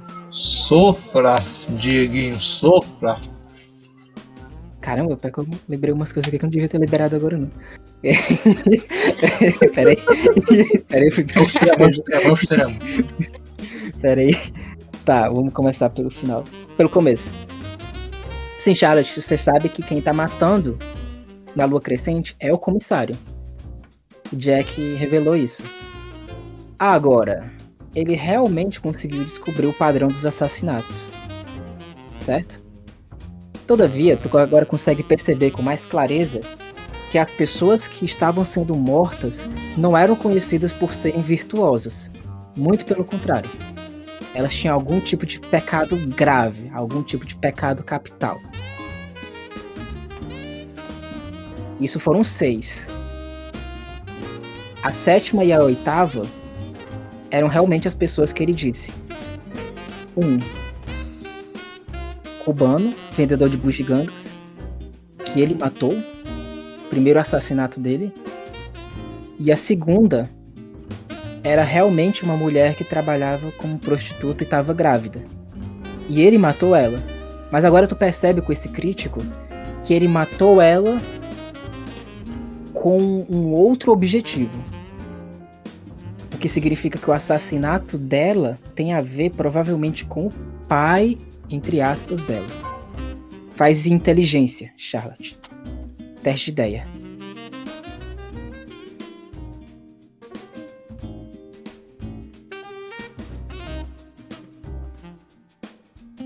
Nossa! Ah, desastre. Desastre. Desastre. É, você não tem ideia do que isso signifique. Nenhuma ideia. Tua cabeça assim dá um lag e e você não tem ideia do que isso possa significar. Só essas informações mesmo que eu disse. Ele então continua. Finalmente eu descobri então quem são os assassinos. Sabe, eu consegui uma noiva e eu tenho muito respeito por ela, Helena. Helena Palmer. E um dia eu fui participar de um jantar. Desse jantar estavam algumas pessoas desprezíveis. Sabe, senhorita Charlotte, tem pessoas que são realmente desagradáveis. Eu achei uma pessoa arrogante, metida, hum, uma pessoa feia, muito feia. Ele estava beijando uma velha. Acho que o nome dele era Morgan. Snob ridículo. Quando olhei para ele, tive vontade de vomitar, porque vi nisso a expressão de um pobre soberbo, uma pessoa que com certeza deve viver como um miserável, mas age como um ricaço. Estúpido. Mas eu também conheci uma outra pessoa desagradável. Sabe, eu te falei que já lutei na Grande Guerra. E eu queria realmente ter conhecido este. Me perdoe a expressão. Este filho de uma chocadeira. Um bananão. Parece que ele resolveu colocar uma água oxigenada nos próprios cabelos para se fingir de loiro. Deve ter pintado os olhos como um pintinho, um pintinho covarde, um alemão estúpido. Ah, eu realmente queria ter estourado os miolos daquele filho da puta naquele momento. Eu iria fazer isso, iria. Psicologia, vai.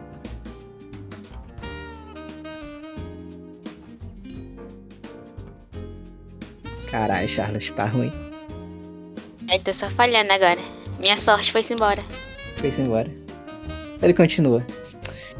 Naquele momento que eu vi aquele alemão covarde, estúpido, feio, fedorento, nenhum europeu toma banho. Você deve saber disso. Principalmente alemães. Imaginar que um país patético desse ainda viva. Enfim, eu consegui vislumbrar de imediato um perfil de assassino.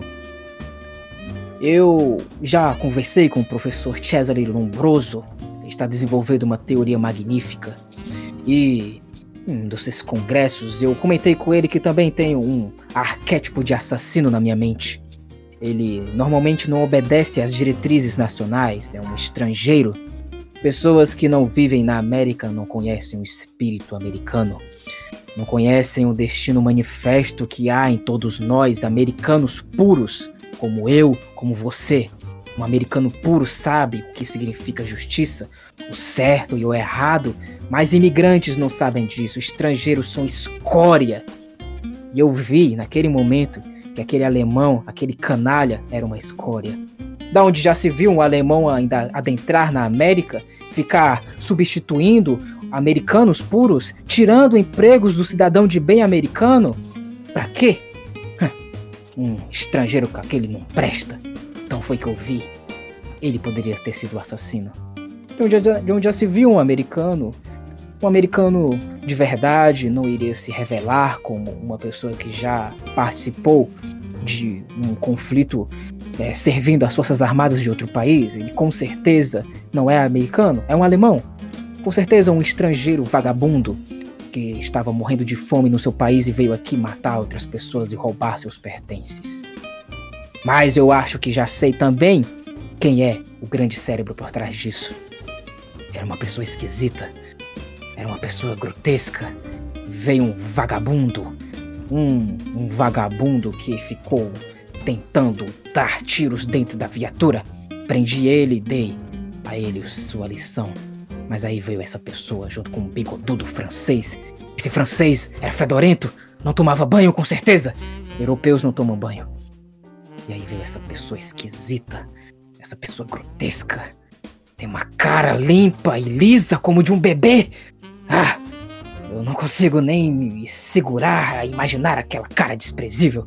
É um velho de 60 anos com uma cara de bebê, com certeza. Mas eu vou pegar eles, Charlotte. Escreva. O comissário Lionel Shaw vai pegar eles e vai se transformar no novo secretário de segurança de Illinois. O governador vai gostar dessa história. É, tenho certeza que o senhor irá. Mas. Enfim, eu percebi que conversamos bastante sobre sua vida profissional, mas que tal focarmos um pouco na sua vida pessoal? Ah, O senhor sim. me falou que tem tem uma esposa. Uma Que noiva. tal voltarmos nosso Sim, desculpe, noiva.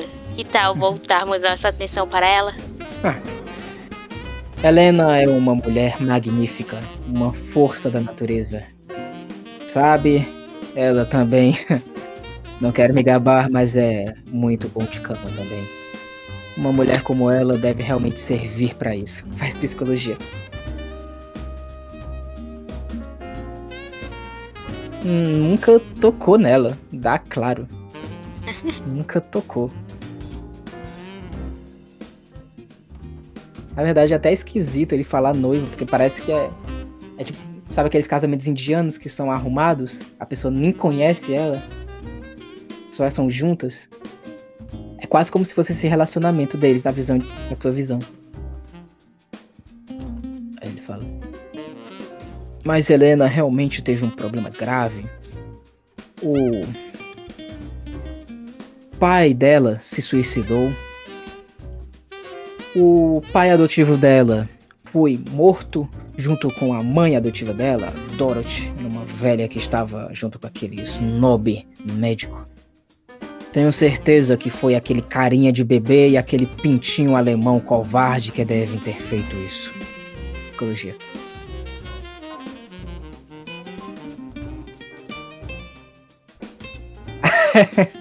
É, Desastre. Ô mestre, lembrando que eu já contei pra ela que foi os Mancini, tá? Só, só lembrando essa informação aqui. Qualquer coisa. É verdade, tinha esquecido disso. Ah, então esquece isso daí. Sabe que foi os Mancini já que mataram eles, então não precisava ter feito o teste. É, enfim, ele continua. Aí a Helena realmente teve um colapso mental e ela precisou ser internada em um sanatório. Muito triste essa situação. Mas nós iremos nos casar ainda. Ela não me escapa. eu tenho certeza que sim. É psicologia nessa Achei. última parte. Deixa eu ver. Ah, Tá ruim. não, tá Pode ainda. Eu tenho certeza que vocês dois ainda irão se casar. Achei interessante e bonito o jeito que o senhor fala de sua noiva. Poderia me contar como vocês dois se conheceram? Ah, é, é, foi. é, foi. é, a gente pode trocar de assunto? Por que só falar do meu relacionamento com Helena? O nosso encontro foi muito romântico. Talvez o segundo volume seja melhor para isso. Claro, claro, o que o senhor quiser. Afinal, a biografia é sua. Só perguntei porque acredito que os leitores também iriam se interessar muito pela sua vida amorosa. Talvez até tomar como inspiração. É, bom, eu conheci a Helena em, em, em uma em uma, em uma conferência é, é uma conferência de escritores. Eu também sou um escritor nas horas vagas e conheci ela desse jeito. É, hum, foi realmente amor à primeira vista. É, mas podemos falar sobre outros assuntos também? Como, por exemplo, o fato de eu poder, poder capturar os assassinos da Estrela Escarlate. Você sabe muito bem que isso é uma possibilidade muito grande. Claro, claro. Eu, eu gostaria de rolar psicologia. Para É. saber se o que ele falou do primeiro encontro foi real ou não. Não. Não foi. Dá pra perceber que esse relacionamento é muito estranho. Apesar de tu não conseguir saber em que medida ele é estranho. Aí tá olhando assim. Bom, senhorita Charlotte. Como eu ia dizendo, aí alguém começa a bater na porta. Ah, quem é? É. Pode entrar? Aí abre a porta e entra na porta o prefeito Adam West. Vou espelhar aqui o prefeito. Aqui o prefeito. Você que ainda não viu. O prefeito, eu acho que ele não esperava que tu tava lá, Charlotte. Porque até quando o prefeito ele entra, ele fica, cantarola- ele fica cantarolando assim, abrindo a porta bem devagarzinho. Eu não nasci gay, a culpa é do meu pai. É. Tem uma mulher aqui, comissário? Olá, senhorita. É. Senhorita. É Charlotte, Charlotte Malone. Ah, sim, Charlotte. É. É. Comissário, onde é que está o, o Spencer? Estou querendo dar uma prosa com ele. Comissário olha assim. O, o Spencer? Sim, sim, sim. É. Hum, eu estou com um negócio a marcar com ele. Também preciso conversar com o senhor. Na verdade, eu acho que vou conversar com o senhor agora. É, moça, você escutou errado, tá? Eu tava só cantarolando uma música que, enfim. Ah, e se senta assim. e senta na outra poltrona. É, então, acho que o senhor já deve imaginar que a gente vai fazer este evento é, por causa da morte de Duncan Shaw e por causa da morte das outras vítimas desde o ataque. E é, hum, o senhor Paulo Mancini vai participar desse evento. O senhor Jordano também, eu conversei com ele, ele disse que iria participar. É, quando eu fui conversar com o senhor Jordano, ele estava conversando com uma pessoa esquisita, peculiar. É, não se vê muitas pessoas andando de máscara hoje em dia, não é? Enfim. E ele também vai participar deste evento. Eu queria é, garantir que o senhor ajudasse no policiamento. Afinal de contas, não queremos que nenhum empecilho aconteça, não é? Então eu acredito que vai ser de grande ajuda o senhor participar é, dessa missão especial. O que me diz, comissário? O comissário diz: Tudo bem? O senhor Spencer está de folga hoje. E acredito que não seja apropriado essas relações dentro da corporação, comissário. Comissário não, prefeito. O prefeito responde: Que relações? Somos amigos. Amigos. Charlotte, psicologia. Eu já ia pedir. Extremo. Amantes. Amantes. Só o que vai na tua cabeça. Amigos não, amantes. o prefeito olha assim pra ti. É...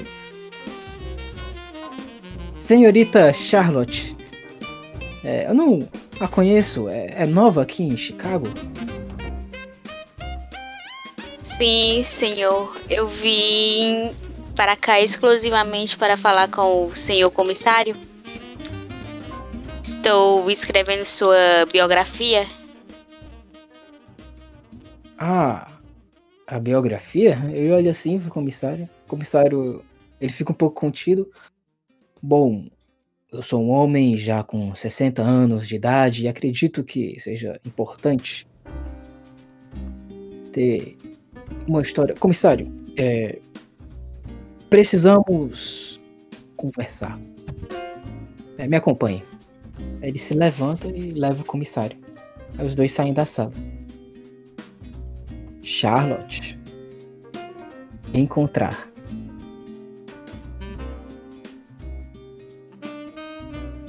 Pode forçar. Pá. Deu certo. É uma primeira, é uma primeira oportunidade. Tu tenta encontrar alguma coisa importante. E aí tu percebe que de trás, em uma segunda tentativa, tu pensa melhor, e de trás assim da biblioteca que tem atrás da mesa do comissário, tem tipo uma saidinha. Aí tu afasta a, a, a estante. Aí tu vê que tem tipo um caderninho. Na verdade, uma espécie de dossiê. Quando tu pega o dossiê, tá? O dossiê dos assassinos da Estrela Escarlate. Aí tu só folheia assim, tu percebe que tá o dossiê da investigação do comissário desde o começo dos assassinatos até algumas informações que indicam, inclusive, que os últimos assassinatos foi realmente do comissário. Acaba sendo uma mistura de dossiê com o diário dele, que ele escondeu ali para acreditar que ficaria mais seguro. E aí? Qual o tamanho? É mais ou menos. É. Cara, é do tamanho do- da tua barriga, tipo. É dois palmos.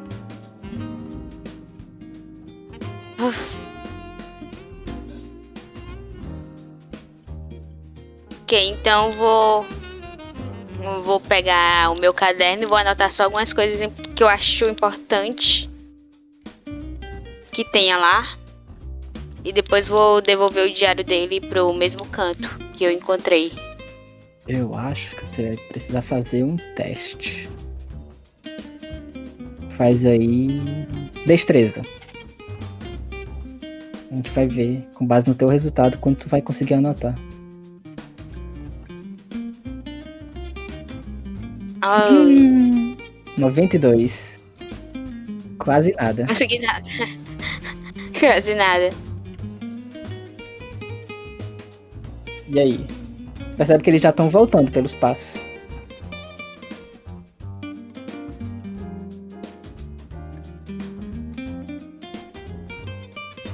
É, eu vou. Vou devolver o diário pra. Vou arrancar algumas páginas, pronto. Tá, faz sorte. Ai, meu pai.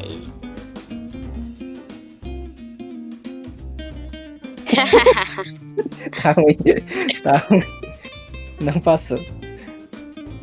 É, tu arranca algumas páginas, mas elas não são relevantes, tu já consegue perceber isso.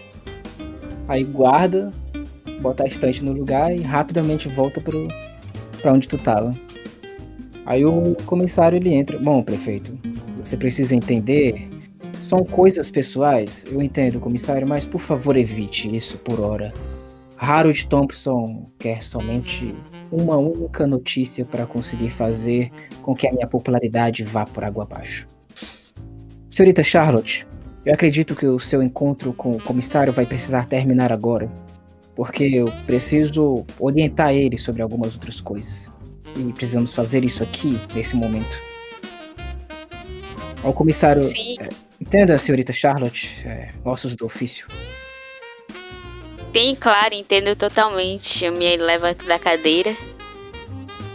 É, senhor prefeito, antes de eu ir, eu gostaria de falar com o senhor. Em particular, depois, para a biografia do senhor Shaw. Apronto, aponto pro, pro Lionel. Para ajudar também com seu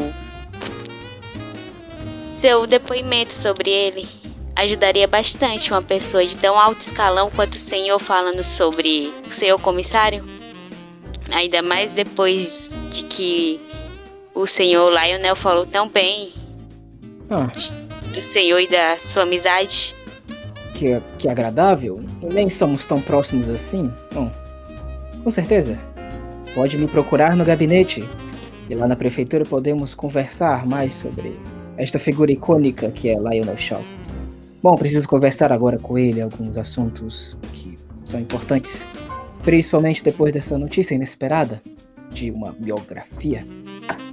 Até mais, senhorita Charlotte. Ao comissário. Vá com Deus, senhorita Charlotte.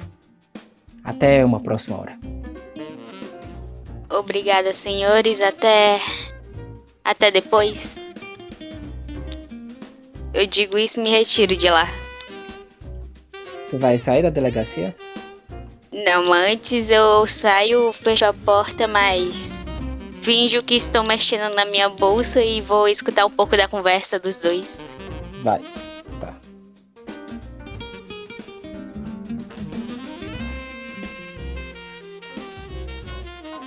Tá, deixa eu ver.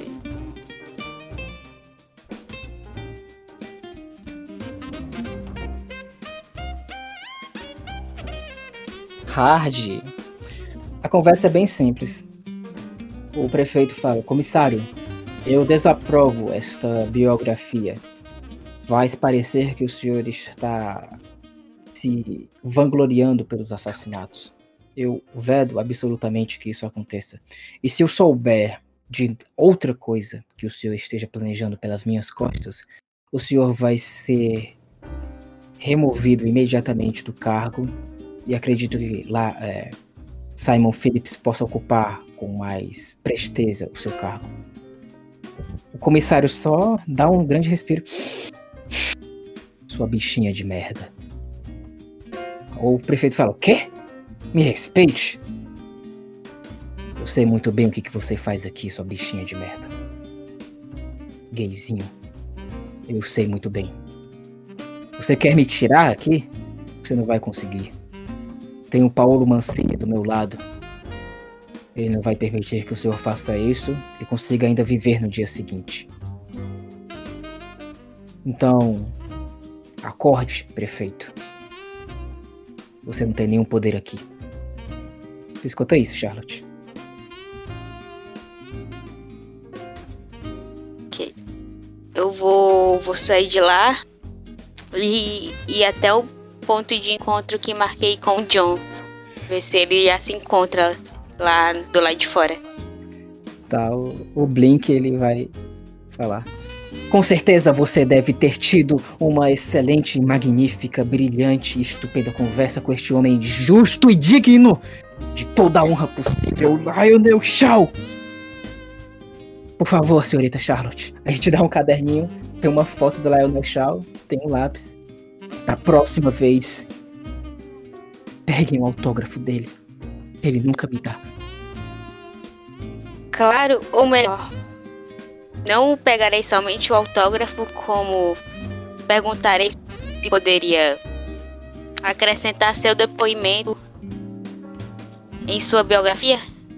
O que melhor Sim. de alguém que gosta tanto do comissário quanto você está na biografia dele.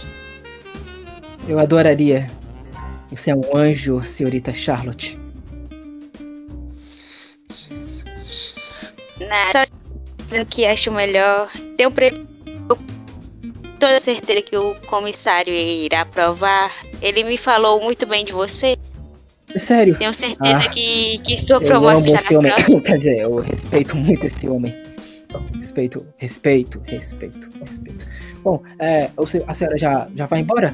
Bom, é, tenha um, tenha um bom dia. E qualquer, qualquer aviso de crime, venha pra mim, que a atendente Blink vai conseguir ajudá-la. Até mais, senhorita Charlotte. Até mais, senhor Blink. Tenho certeza que você conseguirá sua promoção logo, logo. Eu digo e se saiu de lá. Com certeza. Aqui tu sai. Como é que tu tá lá, Morgan? Morgan não, Jack. Careca charmoso. Jack não, é. John Carnal, careca charmoso. Trilha de identidade é complicado, né? Pois é. É, eu vou vou estar do lado de fora fumando. Olhando pra paisagem. Charlotte tá saindo da delegacia. Depois de ter passado quase uma hora lá. Muito tempo, hein? Exatamente uma hora eu olho assim pro relógio. Viu? Não morri. Ou matei ele. Bom, Uma pena. eu quis, mas. Homem Ainda simpático, não. né? É, bastante. Suas conversas me deixaram bastante. É. hum, como posso dizer? É, com vontade de me jogar debaixo de um carro. Hum, Só tome cuidado para que a frivolidade dele não te contamine. Já estou vacinada com isso. Na verdade, eu me aproximo mais do John. Eu escutei e descobri coisas bastante interessantes sobre comissário. Hum. E o que a senhorita descobriu durante esse período? Espero que não tenha sido nada muito grave. Eu caí? Não. Ah, tá. Ó, vocês podem se encontrar já, se quiserem. Tipo, voltar pra mansão. Aí cada um compartilhar com o outro o que descobriu. Vamos fazer E isso? vamos voltar para a mansão e lá conversaremos melhor com os outros. Tem certeza Beleza. que não dá tempo pra gente explodir ele aqui dentro? Ainda não. Deixa eu checar. Aí eu vou lá, eu vou entrar. Eu vou, vou puxar ele pela gola da, da blusa que ele tá usando. Eu, eu juro que será bem rápido. E eu juro que depois deixarei você fazer o que quiser, mas agora não. Tá. Pelo menos você tem algo engraçado pra contar sobre sua, sua conversa. Deixa meu dia feliz. Hum. Já, que eu não já que eu não posso pistolar ninguém hoje. Bom, vamos dizer que o senhor Adam West e o comissário Lionel Shaw têm algumas coisinhas em comuns.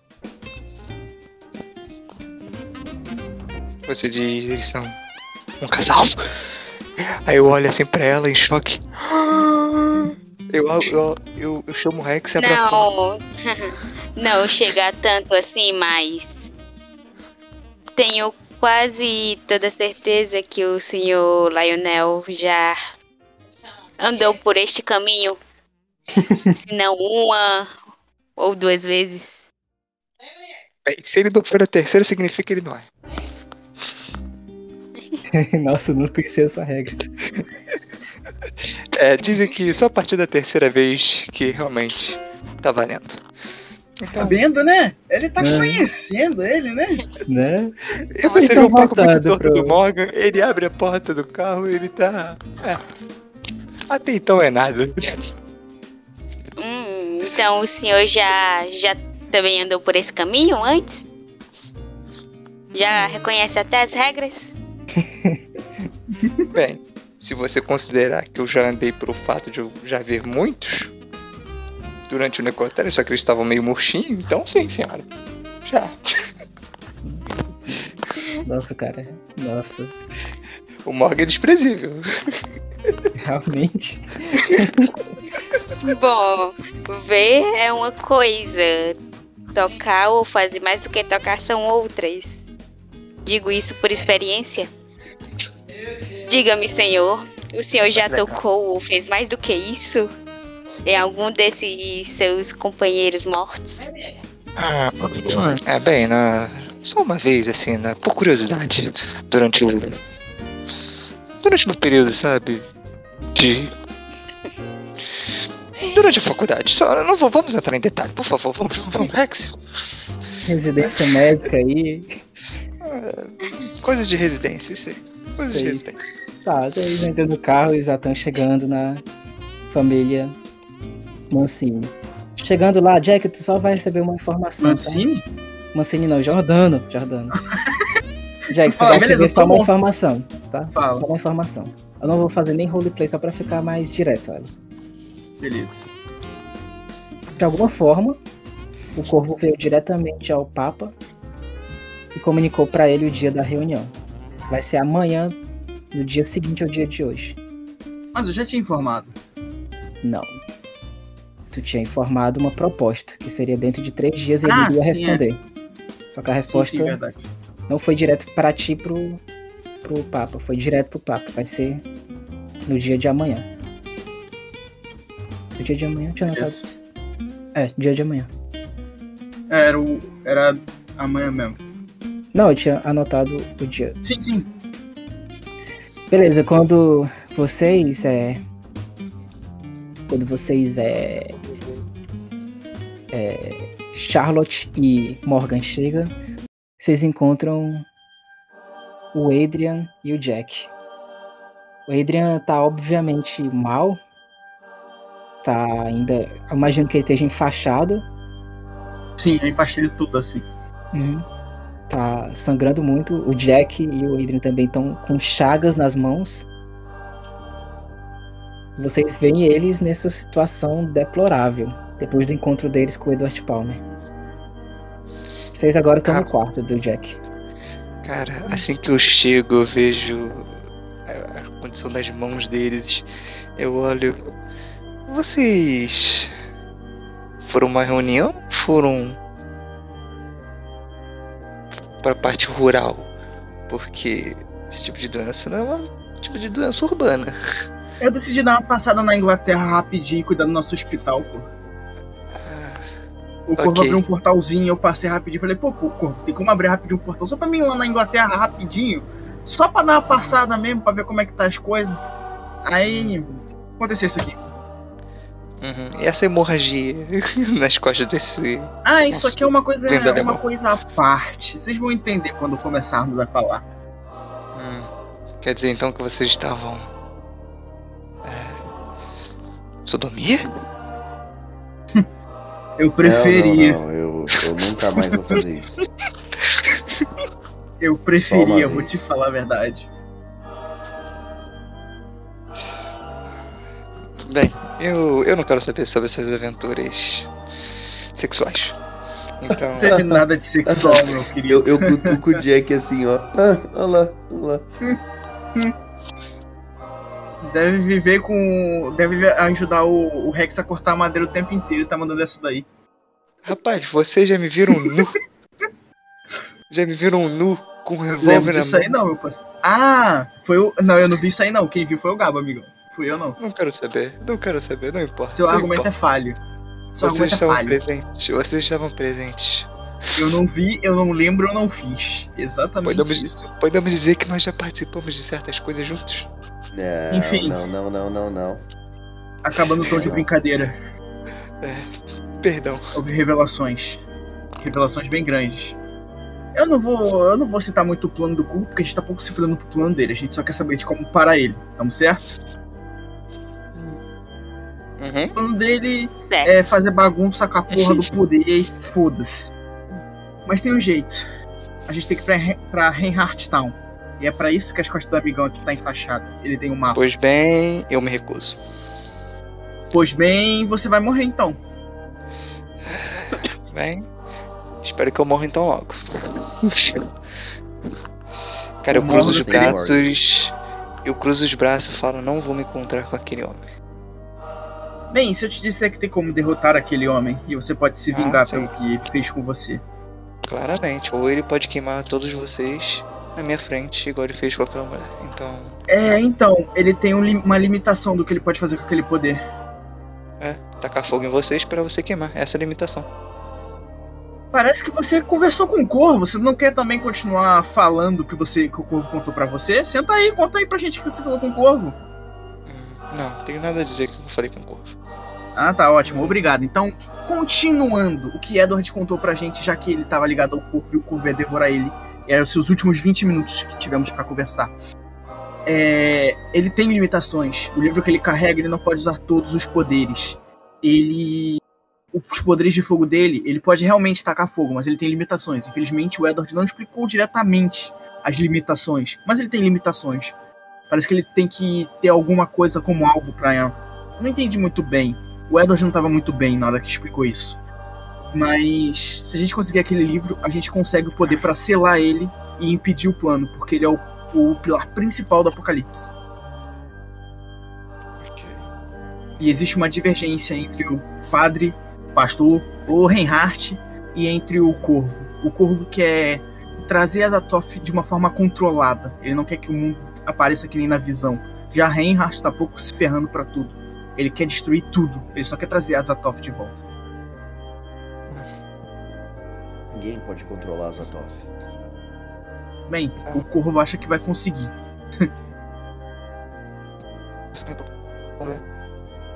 Mas enfim, é só indo pra Reinhardt Town que a gente. Oi?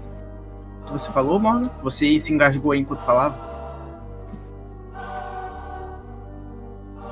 Morgan? Ih, rapaz, o Morgan tá tendo uns probleminhas ali. Enfim, precisamos ir até Reinhardt Town. Não só pra salvar Helena, já que foi parte da promessa pra ele contar tudo, mas também porque lá se encontra o que vai imp- impedir o apocalipse. Sem Reinhardt e seus servos, não existe o apocalipse. Você disse que seu amigo detém um mapa? É. Não detém, Onde ele é está? o mapa. Adrian, Eu dá uma viradinha pra gente. começo a tirar bem devagar a- as faixas que o, que o Jack tinha colocado em mim. É, a essa meia luz, acho que já começou a coagular o sangue. É possível ver o desenho de um mapa nas minhas costas. Esse é o mapa pra Reinhardt Town. O Edward fez isso. Ele apontou pro Adrian e apareceu nas costas dele o mapa.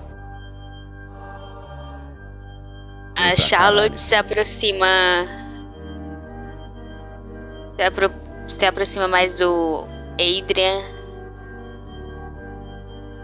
Uau, isso é perfeito. Quer dizer, não pra você, mas pra gente isso é perfeito. Se eu fosse vocês, eu desenhava esse mapa. É, ele não vai querer ficar tirando a camisa o tempo todo. Não é que eu não queira, veja esses abdominais aí. Quando. Pelo menos Jack- não perdeu o humor. Jack, quando você fala isso, eu.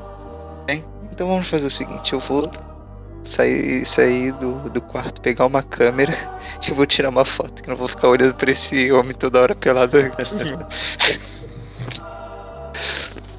Eu olho, eu olho para todo mundo e falo: bem, a estrela que vocês estão vendo aqui, eu aponto para a estrela, a gente não pode chegar perto e não pode deixar ninguém chegar perto.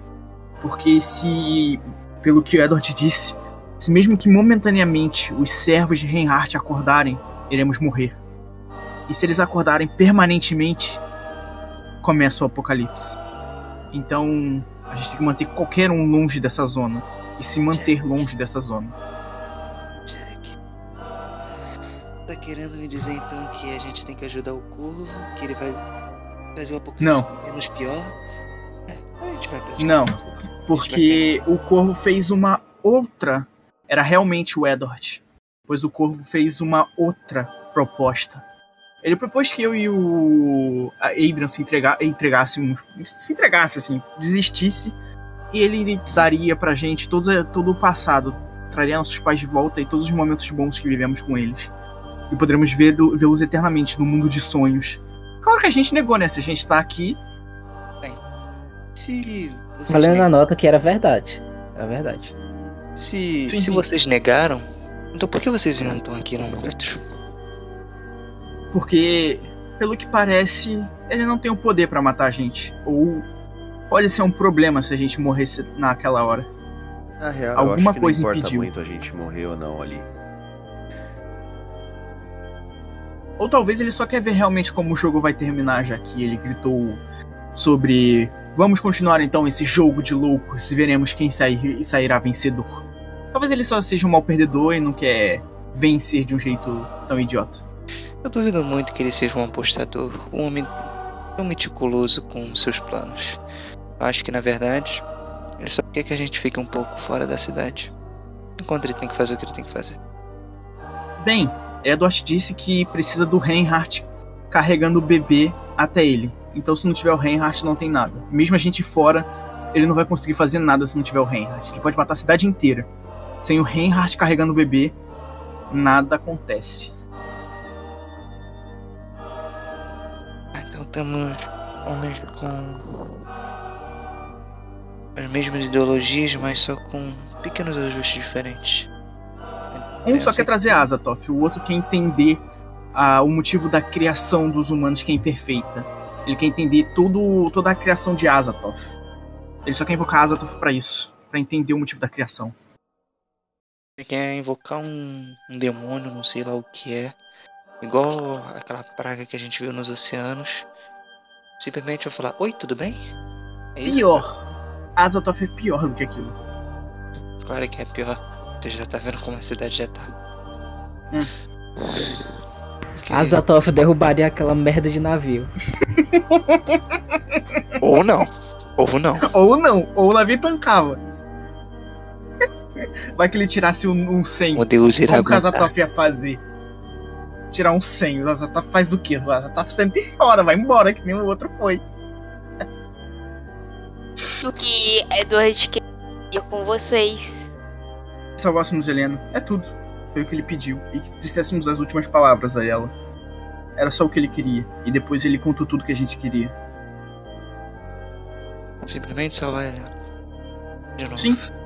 Tá. Porque o único raio de luz na vida dele foi a Helena. Então, já que É. infelizmente os pais, os pais adotivos morreram e ele não pode proteger, o que ele quer pelo menos é mantê-la viva. Ok, vamos deduzir o seguinte. Vamos deduzir o seguinte. Vamos chegar lá.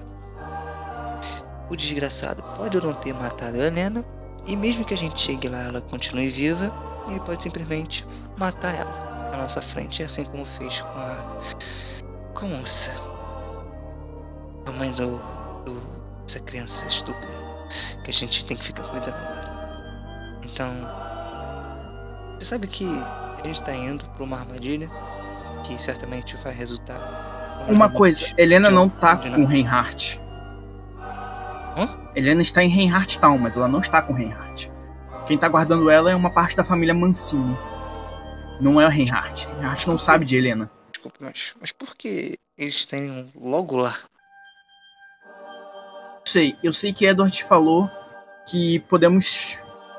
A gente consegue fazer com que Reinhardt fique inconsciente, mesmo que pouquíssimo tempo.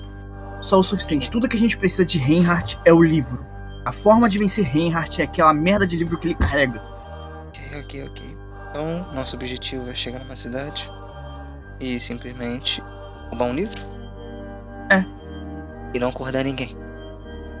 Não acordar os demoninhos do, do Reinhardt. Fora isso, pode mandar pro ferro. Tá pedindo uma missão furtiva da gente, cara. Sério. Não fui eu. Edward colocou a gente nessa aqui, filho. Eu, eu- não fui eu que falei, hum, que vontade de uma missão furtiva. Faz tanto tempo que a gente não faz um barulho. Interessante. E o que vocês acham? Charlotte? Adrian? Eu acho que vai dar merda. Olha, o homem está são. Ele está são. Essa, essa tatuagem nova que você fez tá te deixando mais são possível. Engraçado você, né, Morgan? Engraçado. É, eu tô perdendo já minha sanidade. Já... E o que você acha, Charlotte? Acho que não temos escolha, não sei fazer. Escolha Mesmo- sempre temos. Mesmo que dê merda, a gente já De voltar sobrevive. E matar alguém. Primeiro a gente. Olha, antes de sair dessa cidade, eu quero o Shao morto. Eu não quero ter que voltar e matar ele antes, depois. Eu quero ele A morto. Charlotte, a Charlotte não deixou matar. Porra, Charlotte! Charlotte, o que, que você descobriu lá falando nisso? Fiquei interessado agora. Você ficou bastante tempo por lá. O que, que você descobriu? Bom, algumas coisinhas, por exemplo, em relação a Helena. Bom, o comissário no comissário e ela nunca chegaram às vias de fato. Acho que é ele nem nem a beijou. Já era visível. Agora essa Aida. Só tem pra melhorar, Adrian. Eu pego um, um copo de uísque e dou assim, toma, toma. Você vai adorar. Sabe a única coisa que podia. Sabe a única Continue, coisa que podia deixar isso ainda mais incrível? Se a gente descobrisse que aquele puto não é americano. Isso seria maravilhoso. Bom, então irei melhorar o dia dos senhores. Porque ele não é. Não. ele é porto-riquenho pelo sotaque, se não me engano. Porto Riquenho. Isso é maravilhoso. Porto Ele fica cagando que regra sobre pureza de raça. Hum, Por isso a hora mesmo. de ver ele de novo. Ai, Adrian. A gente pode matar agora ele tranquilamente. Falar Ai, ai. vista. E, e outra coisinha. Ele lutou na, na guerra, porém as medalhas que, que ele tanto exibe não são dele. Essa eu sabia. Um homem sem méritos, que Isso eu já incrível. imaginava. Que homem patético. Charlotte, você está fazendo nosso dia uma coisa maravilhosa. Ah, nunca fiquei tão feliz por poder ir ao inferno agora. Bom, por último, mas não menos importante, é que o senhor comissário e o prefeito Adam têm algumas coisinhas em comuns. Por exemplo, já terem tido relação com outros homens. Deu ré no kibe. Na hora que o Jack fala isso, eu caso comigo. Eu falo, o que, que é um kibe? O que você precisa entender é que ele sentou, amigo. Ele sentou. Ele foi o passivo. Mas atualmente a relação dos dois não tá muito amistosa. Pelo que consegui ouvir, o senhor Adam não ficou muito feliz com o comissário ao descobrir que ele que ele está planejando fazer uma biografia. Hum, entendo. O comissário até mesmo o ameaçou de certo modo. Ah, antes que eu esqueça, Adam West tem um amante. Isso todo mundo já sabia. Mas obrigado, é uma boa a- informação. É, esse amante, pelo que eu vi bem, é um dos detetives da corporação. Nossa. Steven, se, se não me engano. Interessante, eu sabia que ele tinha um amante, mas eu não conhecia. Isso é interessante. Nossa. Charlotte sempre complementando nossa, nossas ve- investigações. Ainda bem que a gente tem ela aqui. Eu Mas- também descobri que o senhor comissário detém um diário. Não, não pude trazê-lo. Esse diário é realmente importante, principalmente para limpar o nome de vocês, senhores. Porém, consegui tirar algumas páginas. Retirou as páginas da minha bolsa, coloco em cima da mesa. Aqui pode não deter coisas importantes, mas já dá um uma dimensão do que ele escreve. Por que você, por que você não conseguiu trazer ele? o diário era grande demais para caber na minha bolsa, não. Também não queria é, chamar tanto a atenção do comissário caso ele procurasse esse diário hoje. Bem, Porém, depois da, da reunião que ele, dete- que ele teve com o senhor prefeito, acho que amanhã conseguirei pegá-lo. Quem sabe até posso culpabilizar o prefeito por isso. ou bem. talvez. Calma aí, calma aí, calma, calma, calma, calma, calma, calma. Eu tive uma ideia maravilhosa. Você tá me dizendo que ele tem um diário, certo? E que ele usa Isso. ele frequentemente. É. Pois bem, vocês. Todo mundo aqui concorda que queria esse desgraçado morto, certo? Vocês concordam comigo? Sim, Jack, eu tô de acordo. a gente pode passar essa noite. Vou produzir um venenozinho, a gente bota nas páginas do diário. E assim, ele só morre. Só ao tocar, Olha. Olha. sabe? Você é um gênio, como- filha da mãe. Algo como uma doença de Chagas, talvez? Você é eu pego um a mão- a mão de vocês. Você é um gênio miserável. E eu adoro você, Morgan. Você estudou química e eu também tive um período de farmácia. Acho que a gente pode elaborar um. Acho que a gente consegue inventar alguma coisa. Então, pois bem. Adrian, Você é um desgraçado. Amanhã eu vou te dar um presente maravilhoso.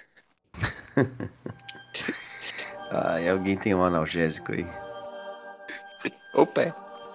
Eu, quando ele fala isso, eu abro meu casaco assim. Tem aspirina, oxodossona, tem metafamina. Welcome, stranger.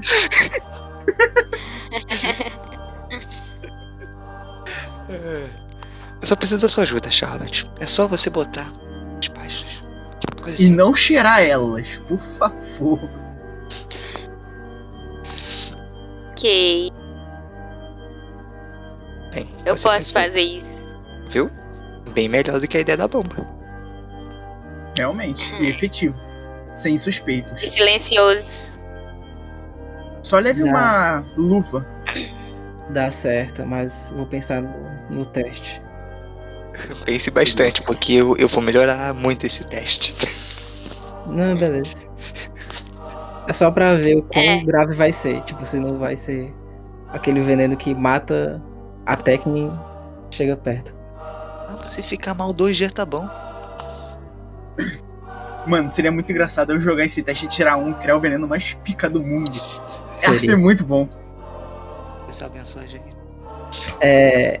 A, a nota óbvia, findando a incursão contra Rai Rastal, praticamente a aventura acaba. Seria só conclusão de outros cenários. Então, pensem aí como é que vocês vão agir. A gente vai focar no comissário primeiro, depois em Hearthstone, filho. O comissário é o, é, o, é o objetivo principal agora. Ok. Digo por mim. Tá, é. Tá. Três testes de sucesso em química e em farmácia. Pra fazer Ai, o veneno ai. perfeito. Cacete. É, vamos lá, regras. Uma pessoa pode fazer o teste, os três testes. Uhum. Aí, em caso de falha, uma outra pessoa pode ajudar. Uma outra pessoa apenas. Sendo que essa pessoa pode mudar no segundo e no terceiro teste. Então, por exemplo, digamos que vai ser o Morgan que vai fazer. Pode ser duas pessoas que pode fazer os dois testes. Por exemplo, pode ser o Morgan que pode fazer farmácia. E só um exemplo, o Adrian pode fazer química. Aí, se a Charlotte quiser ajudar, se por acaso o Adrian falhar, ela pode ajudar se ela tiver a perícia. E vice-versa no que tange ao outro a mesma pessoa pode fazer os dois testes também, e etc. E pode mudar também para o segundo e para o terceiro teste. Ou seja, não é obrigado que a mesma pessoa faça o teste várias vezes. Como se vocês estivessem se ajudando para fazer o, o veneno perfeito. Entenderam? Tá, é. Sim, sim. Eu olho pro Morgan. Morgan, eu tenho uma outra ideia também. Não sei se você vai muito nela. Mas e se a Charlotte levasse flores meio que pra condecorar o quão incrível é o Lionel Shaw? Porque claramente ele adora que puxe o saco dele. E com o que eu sei de biologia, a gente desse umas flores envenenadas. Umas flores venenosas só que com veneno ligeiramente melhorado. Ah, Charlotte, havia algum. Uma espécie de flores no local? Algo do tipo? Aí fica. né? Eu posso, eu posso comentar que ficaria meio óbvio Hum. em perícia depois. O plano, da- o plano de vocês inicial de só envenenar o caderno que já é escondido ficaria melhor. A minha. Não, eu só dei ideia, eu só dei ideia, só pra ver. Olha se bem. Vamos. Vamos tentar criar alguma coisa? Você quer tentar? Então vambora. Cara, Eu tenho 50-50. você tem 50? Eu tenho. acho que é 60, se não me engano. Química e farmácia, olha aí. Eu tenho 50 de química. Isso Eu não tenho farmácia. Abrir abri meu roll 20. Eu tenho farmácia só. Beleza, você tem farmácia, eu tenho química. Tá, tá aí. Mais alguém tem química? Mais alguém? Dole uma, Não. dole duas. Jack, Jack, Jack, Jack. Oi, oi, oi, oi, oi. Só nós que estivemos em Oxford, por favor. Que pergunta. Pau no cu. Que cara paia. Que maluco escroto, velho.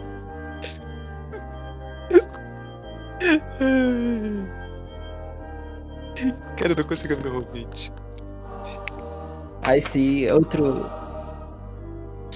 Se outra pessoa também quiser ajudar. Já que eu acho que só vocês dois, vocês podem fazer o teste, sei lá, de. De oração. De Não, oração. animar. Pra animar. Ô, ô Dieguinho, eu ainda tenho meu buff de sorte, já que até hoje eu não consegui fazer uma única rolagem. Ah, Aham. Tô só vendo aqui alguma perícia. Tranquilo. vou, ter, vou ter que rolar aqui no, no Discord. Beleza. Ó, o teu farmácia é 70. 70. Ah, ok. O pessoal, Ah, só pra avisar, Caralho. meia-noite tô saindo fora, beleza? Beleza. Beleza, beleza, a gente já vai terminar aqui. E tchau. Tchau. Até mais. Até mais. Então, já É, saiu. por, en- por enquanto que os meninos estão fazendo algum agente químico altamente perigoso, eu vou, vou olhar melhor as páginas do diário que eu arranquei. Mesmo que não sejam grandes coisas, mas ainda quero. oh. quero saber o que está escrito. Mas Bem. porque fui perto do extremo, então não é realmente nada útil. É como, como se ele estivesse falando sobre coisas que vocês já, sabe, já soubessem. Que morreu pessoas, que essas pessoas morriam na lua nova. Vai falar que não tem uma paginazinha dele falando que ele teve um encontro amoroso com um cara assim. Não, foi perto de desastre dela. Quando deu jogou o teste. Foi em 92. Aí foi ruim É. então. Foi foi ruim. Podia ter lido na falando que como que foi sentar no kibe. Jack. Nossa senhora, foi péssimo isso. Jack. Charlotte, ó, você. Ó, deixa eu ver a tua ficha aqui. Você tem antropologia, você tem escutar, fotografia, festividade, história. Ó, você pode é, ajudar eles nos testes, se quiser, se você quiser. Com lábio.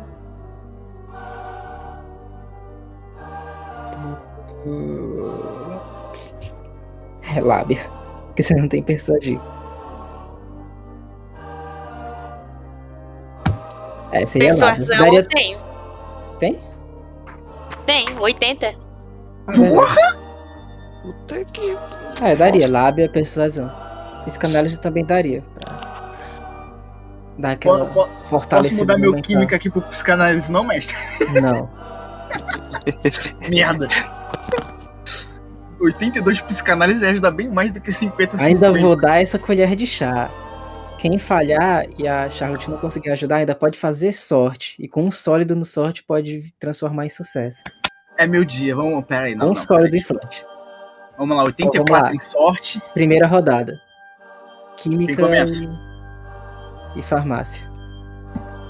Vocês estão, tipo, todo transformando o quarto do Jack em um laboratório. Estão pegando alguns vidros, algumas folhas. E aí, quem vai começar? Química ou farmácia? Ah, é, tem que ficar vendo a rolagem do, do Matheus, já que ele vai ter que rolar aqui no Roll 20. É, Matheus, joga aí, um D100. Eita, ele tá aí? Tá, tá, mas ele tá mutado. Ele deve estar falando com alguém. Ah, sim. Então joga o teu logo, Josh. Ai, caralho, vamos lá. É química, né? É, porque eu dei. Ai! Passei!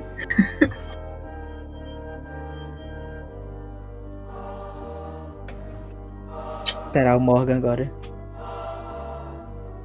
I did it! Holy crap!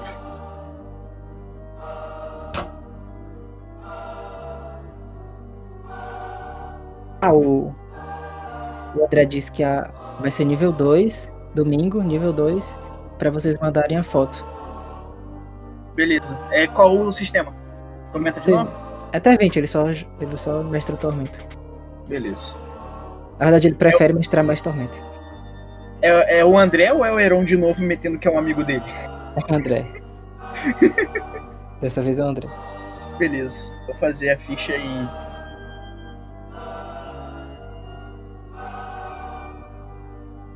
Tem todas as mensagens aqui. É isso aqui, né?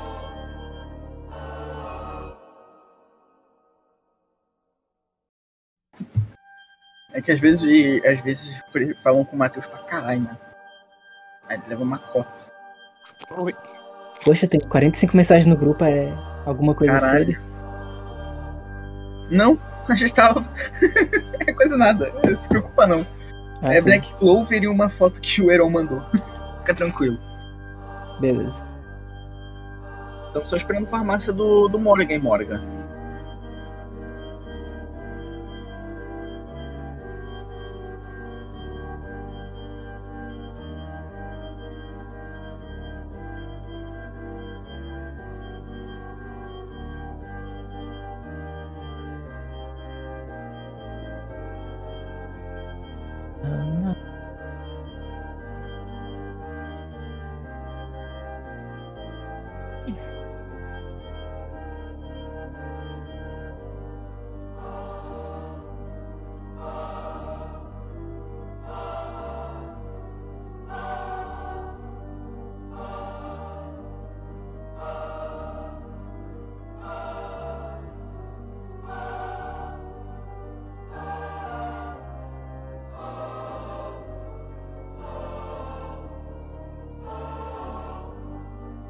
Rapaz.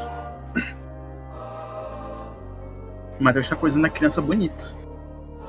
Né?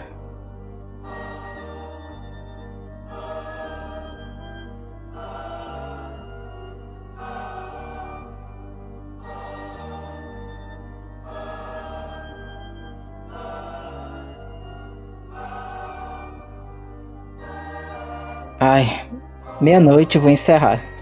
Aí, próxima Beleza. semana a gente Eu vê. já tenho- Já tem uma rolagem, safado. É. Tchau, então, até a próxima semana. Tchau, tchau. Tchau, tchau, galera da Lei.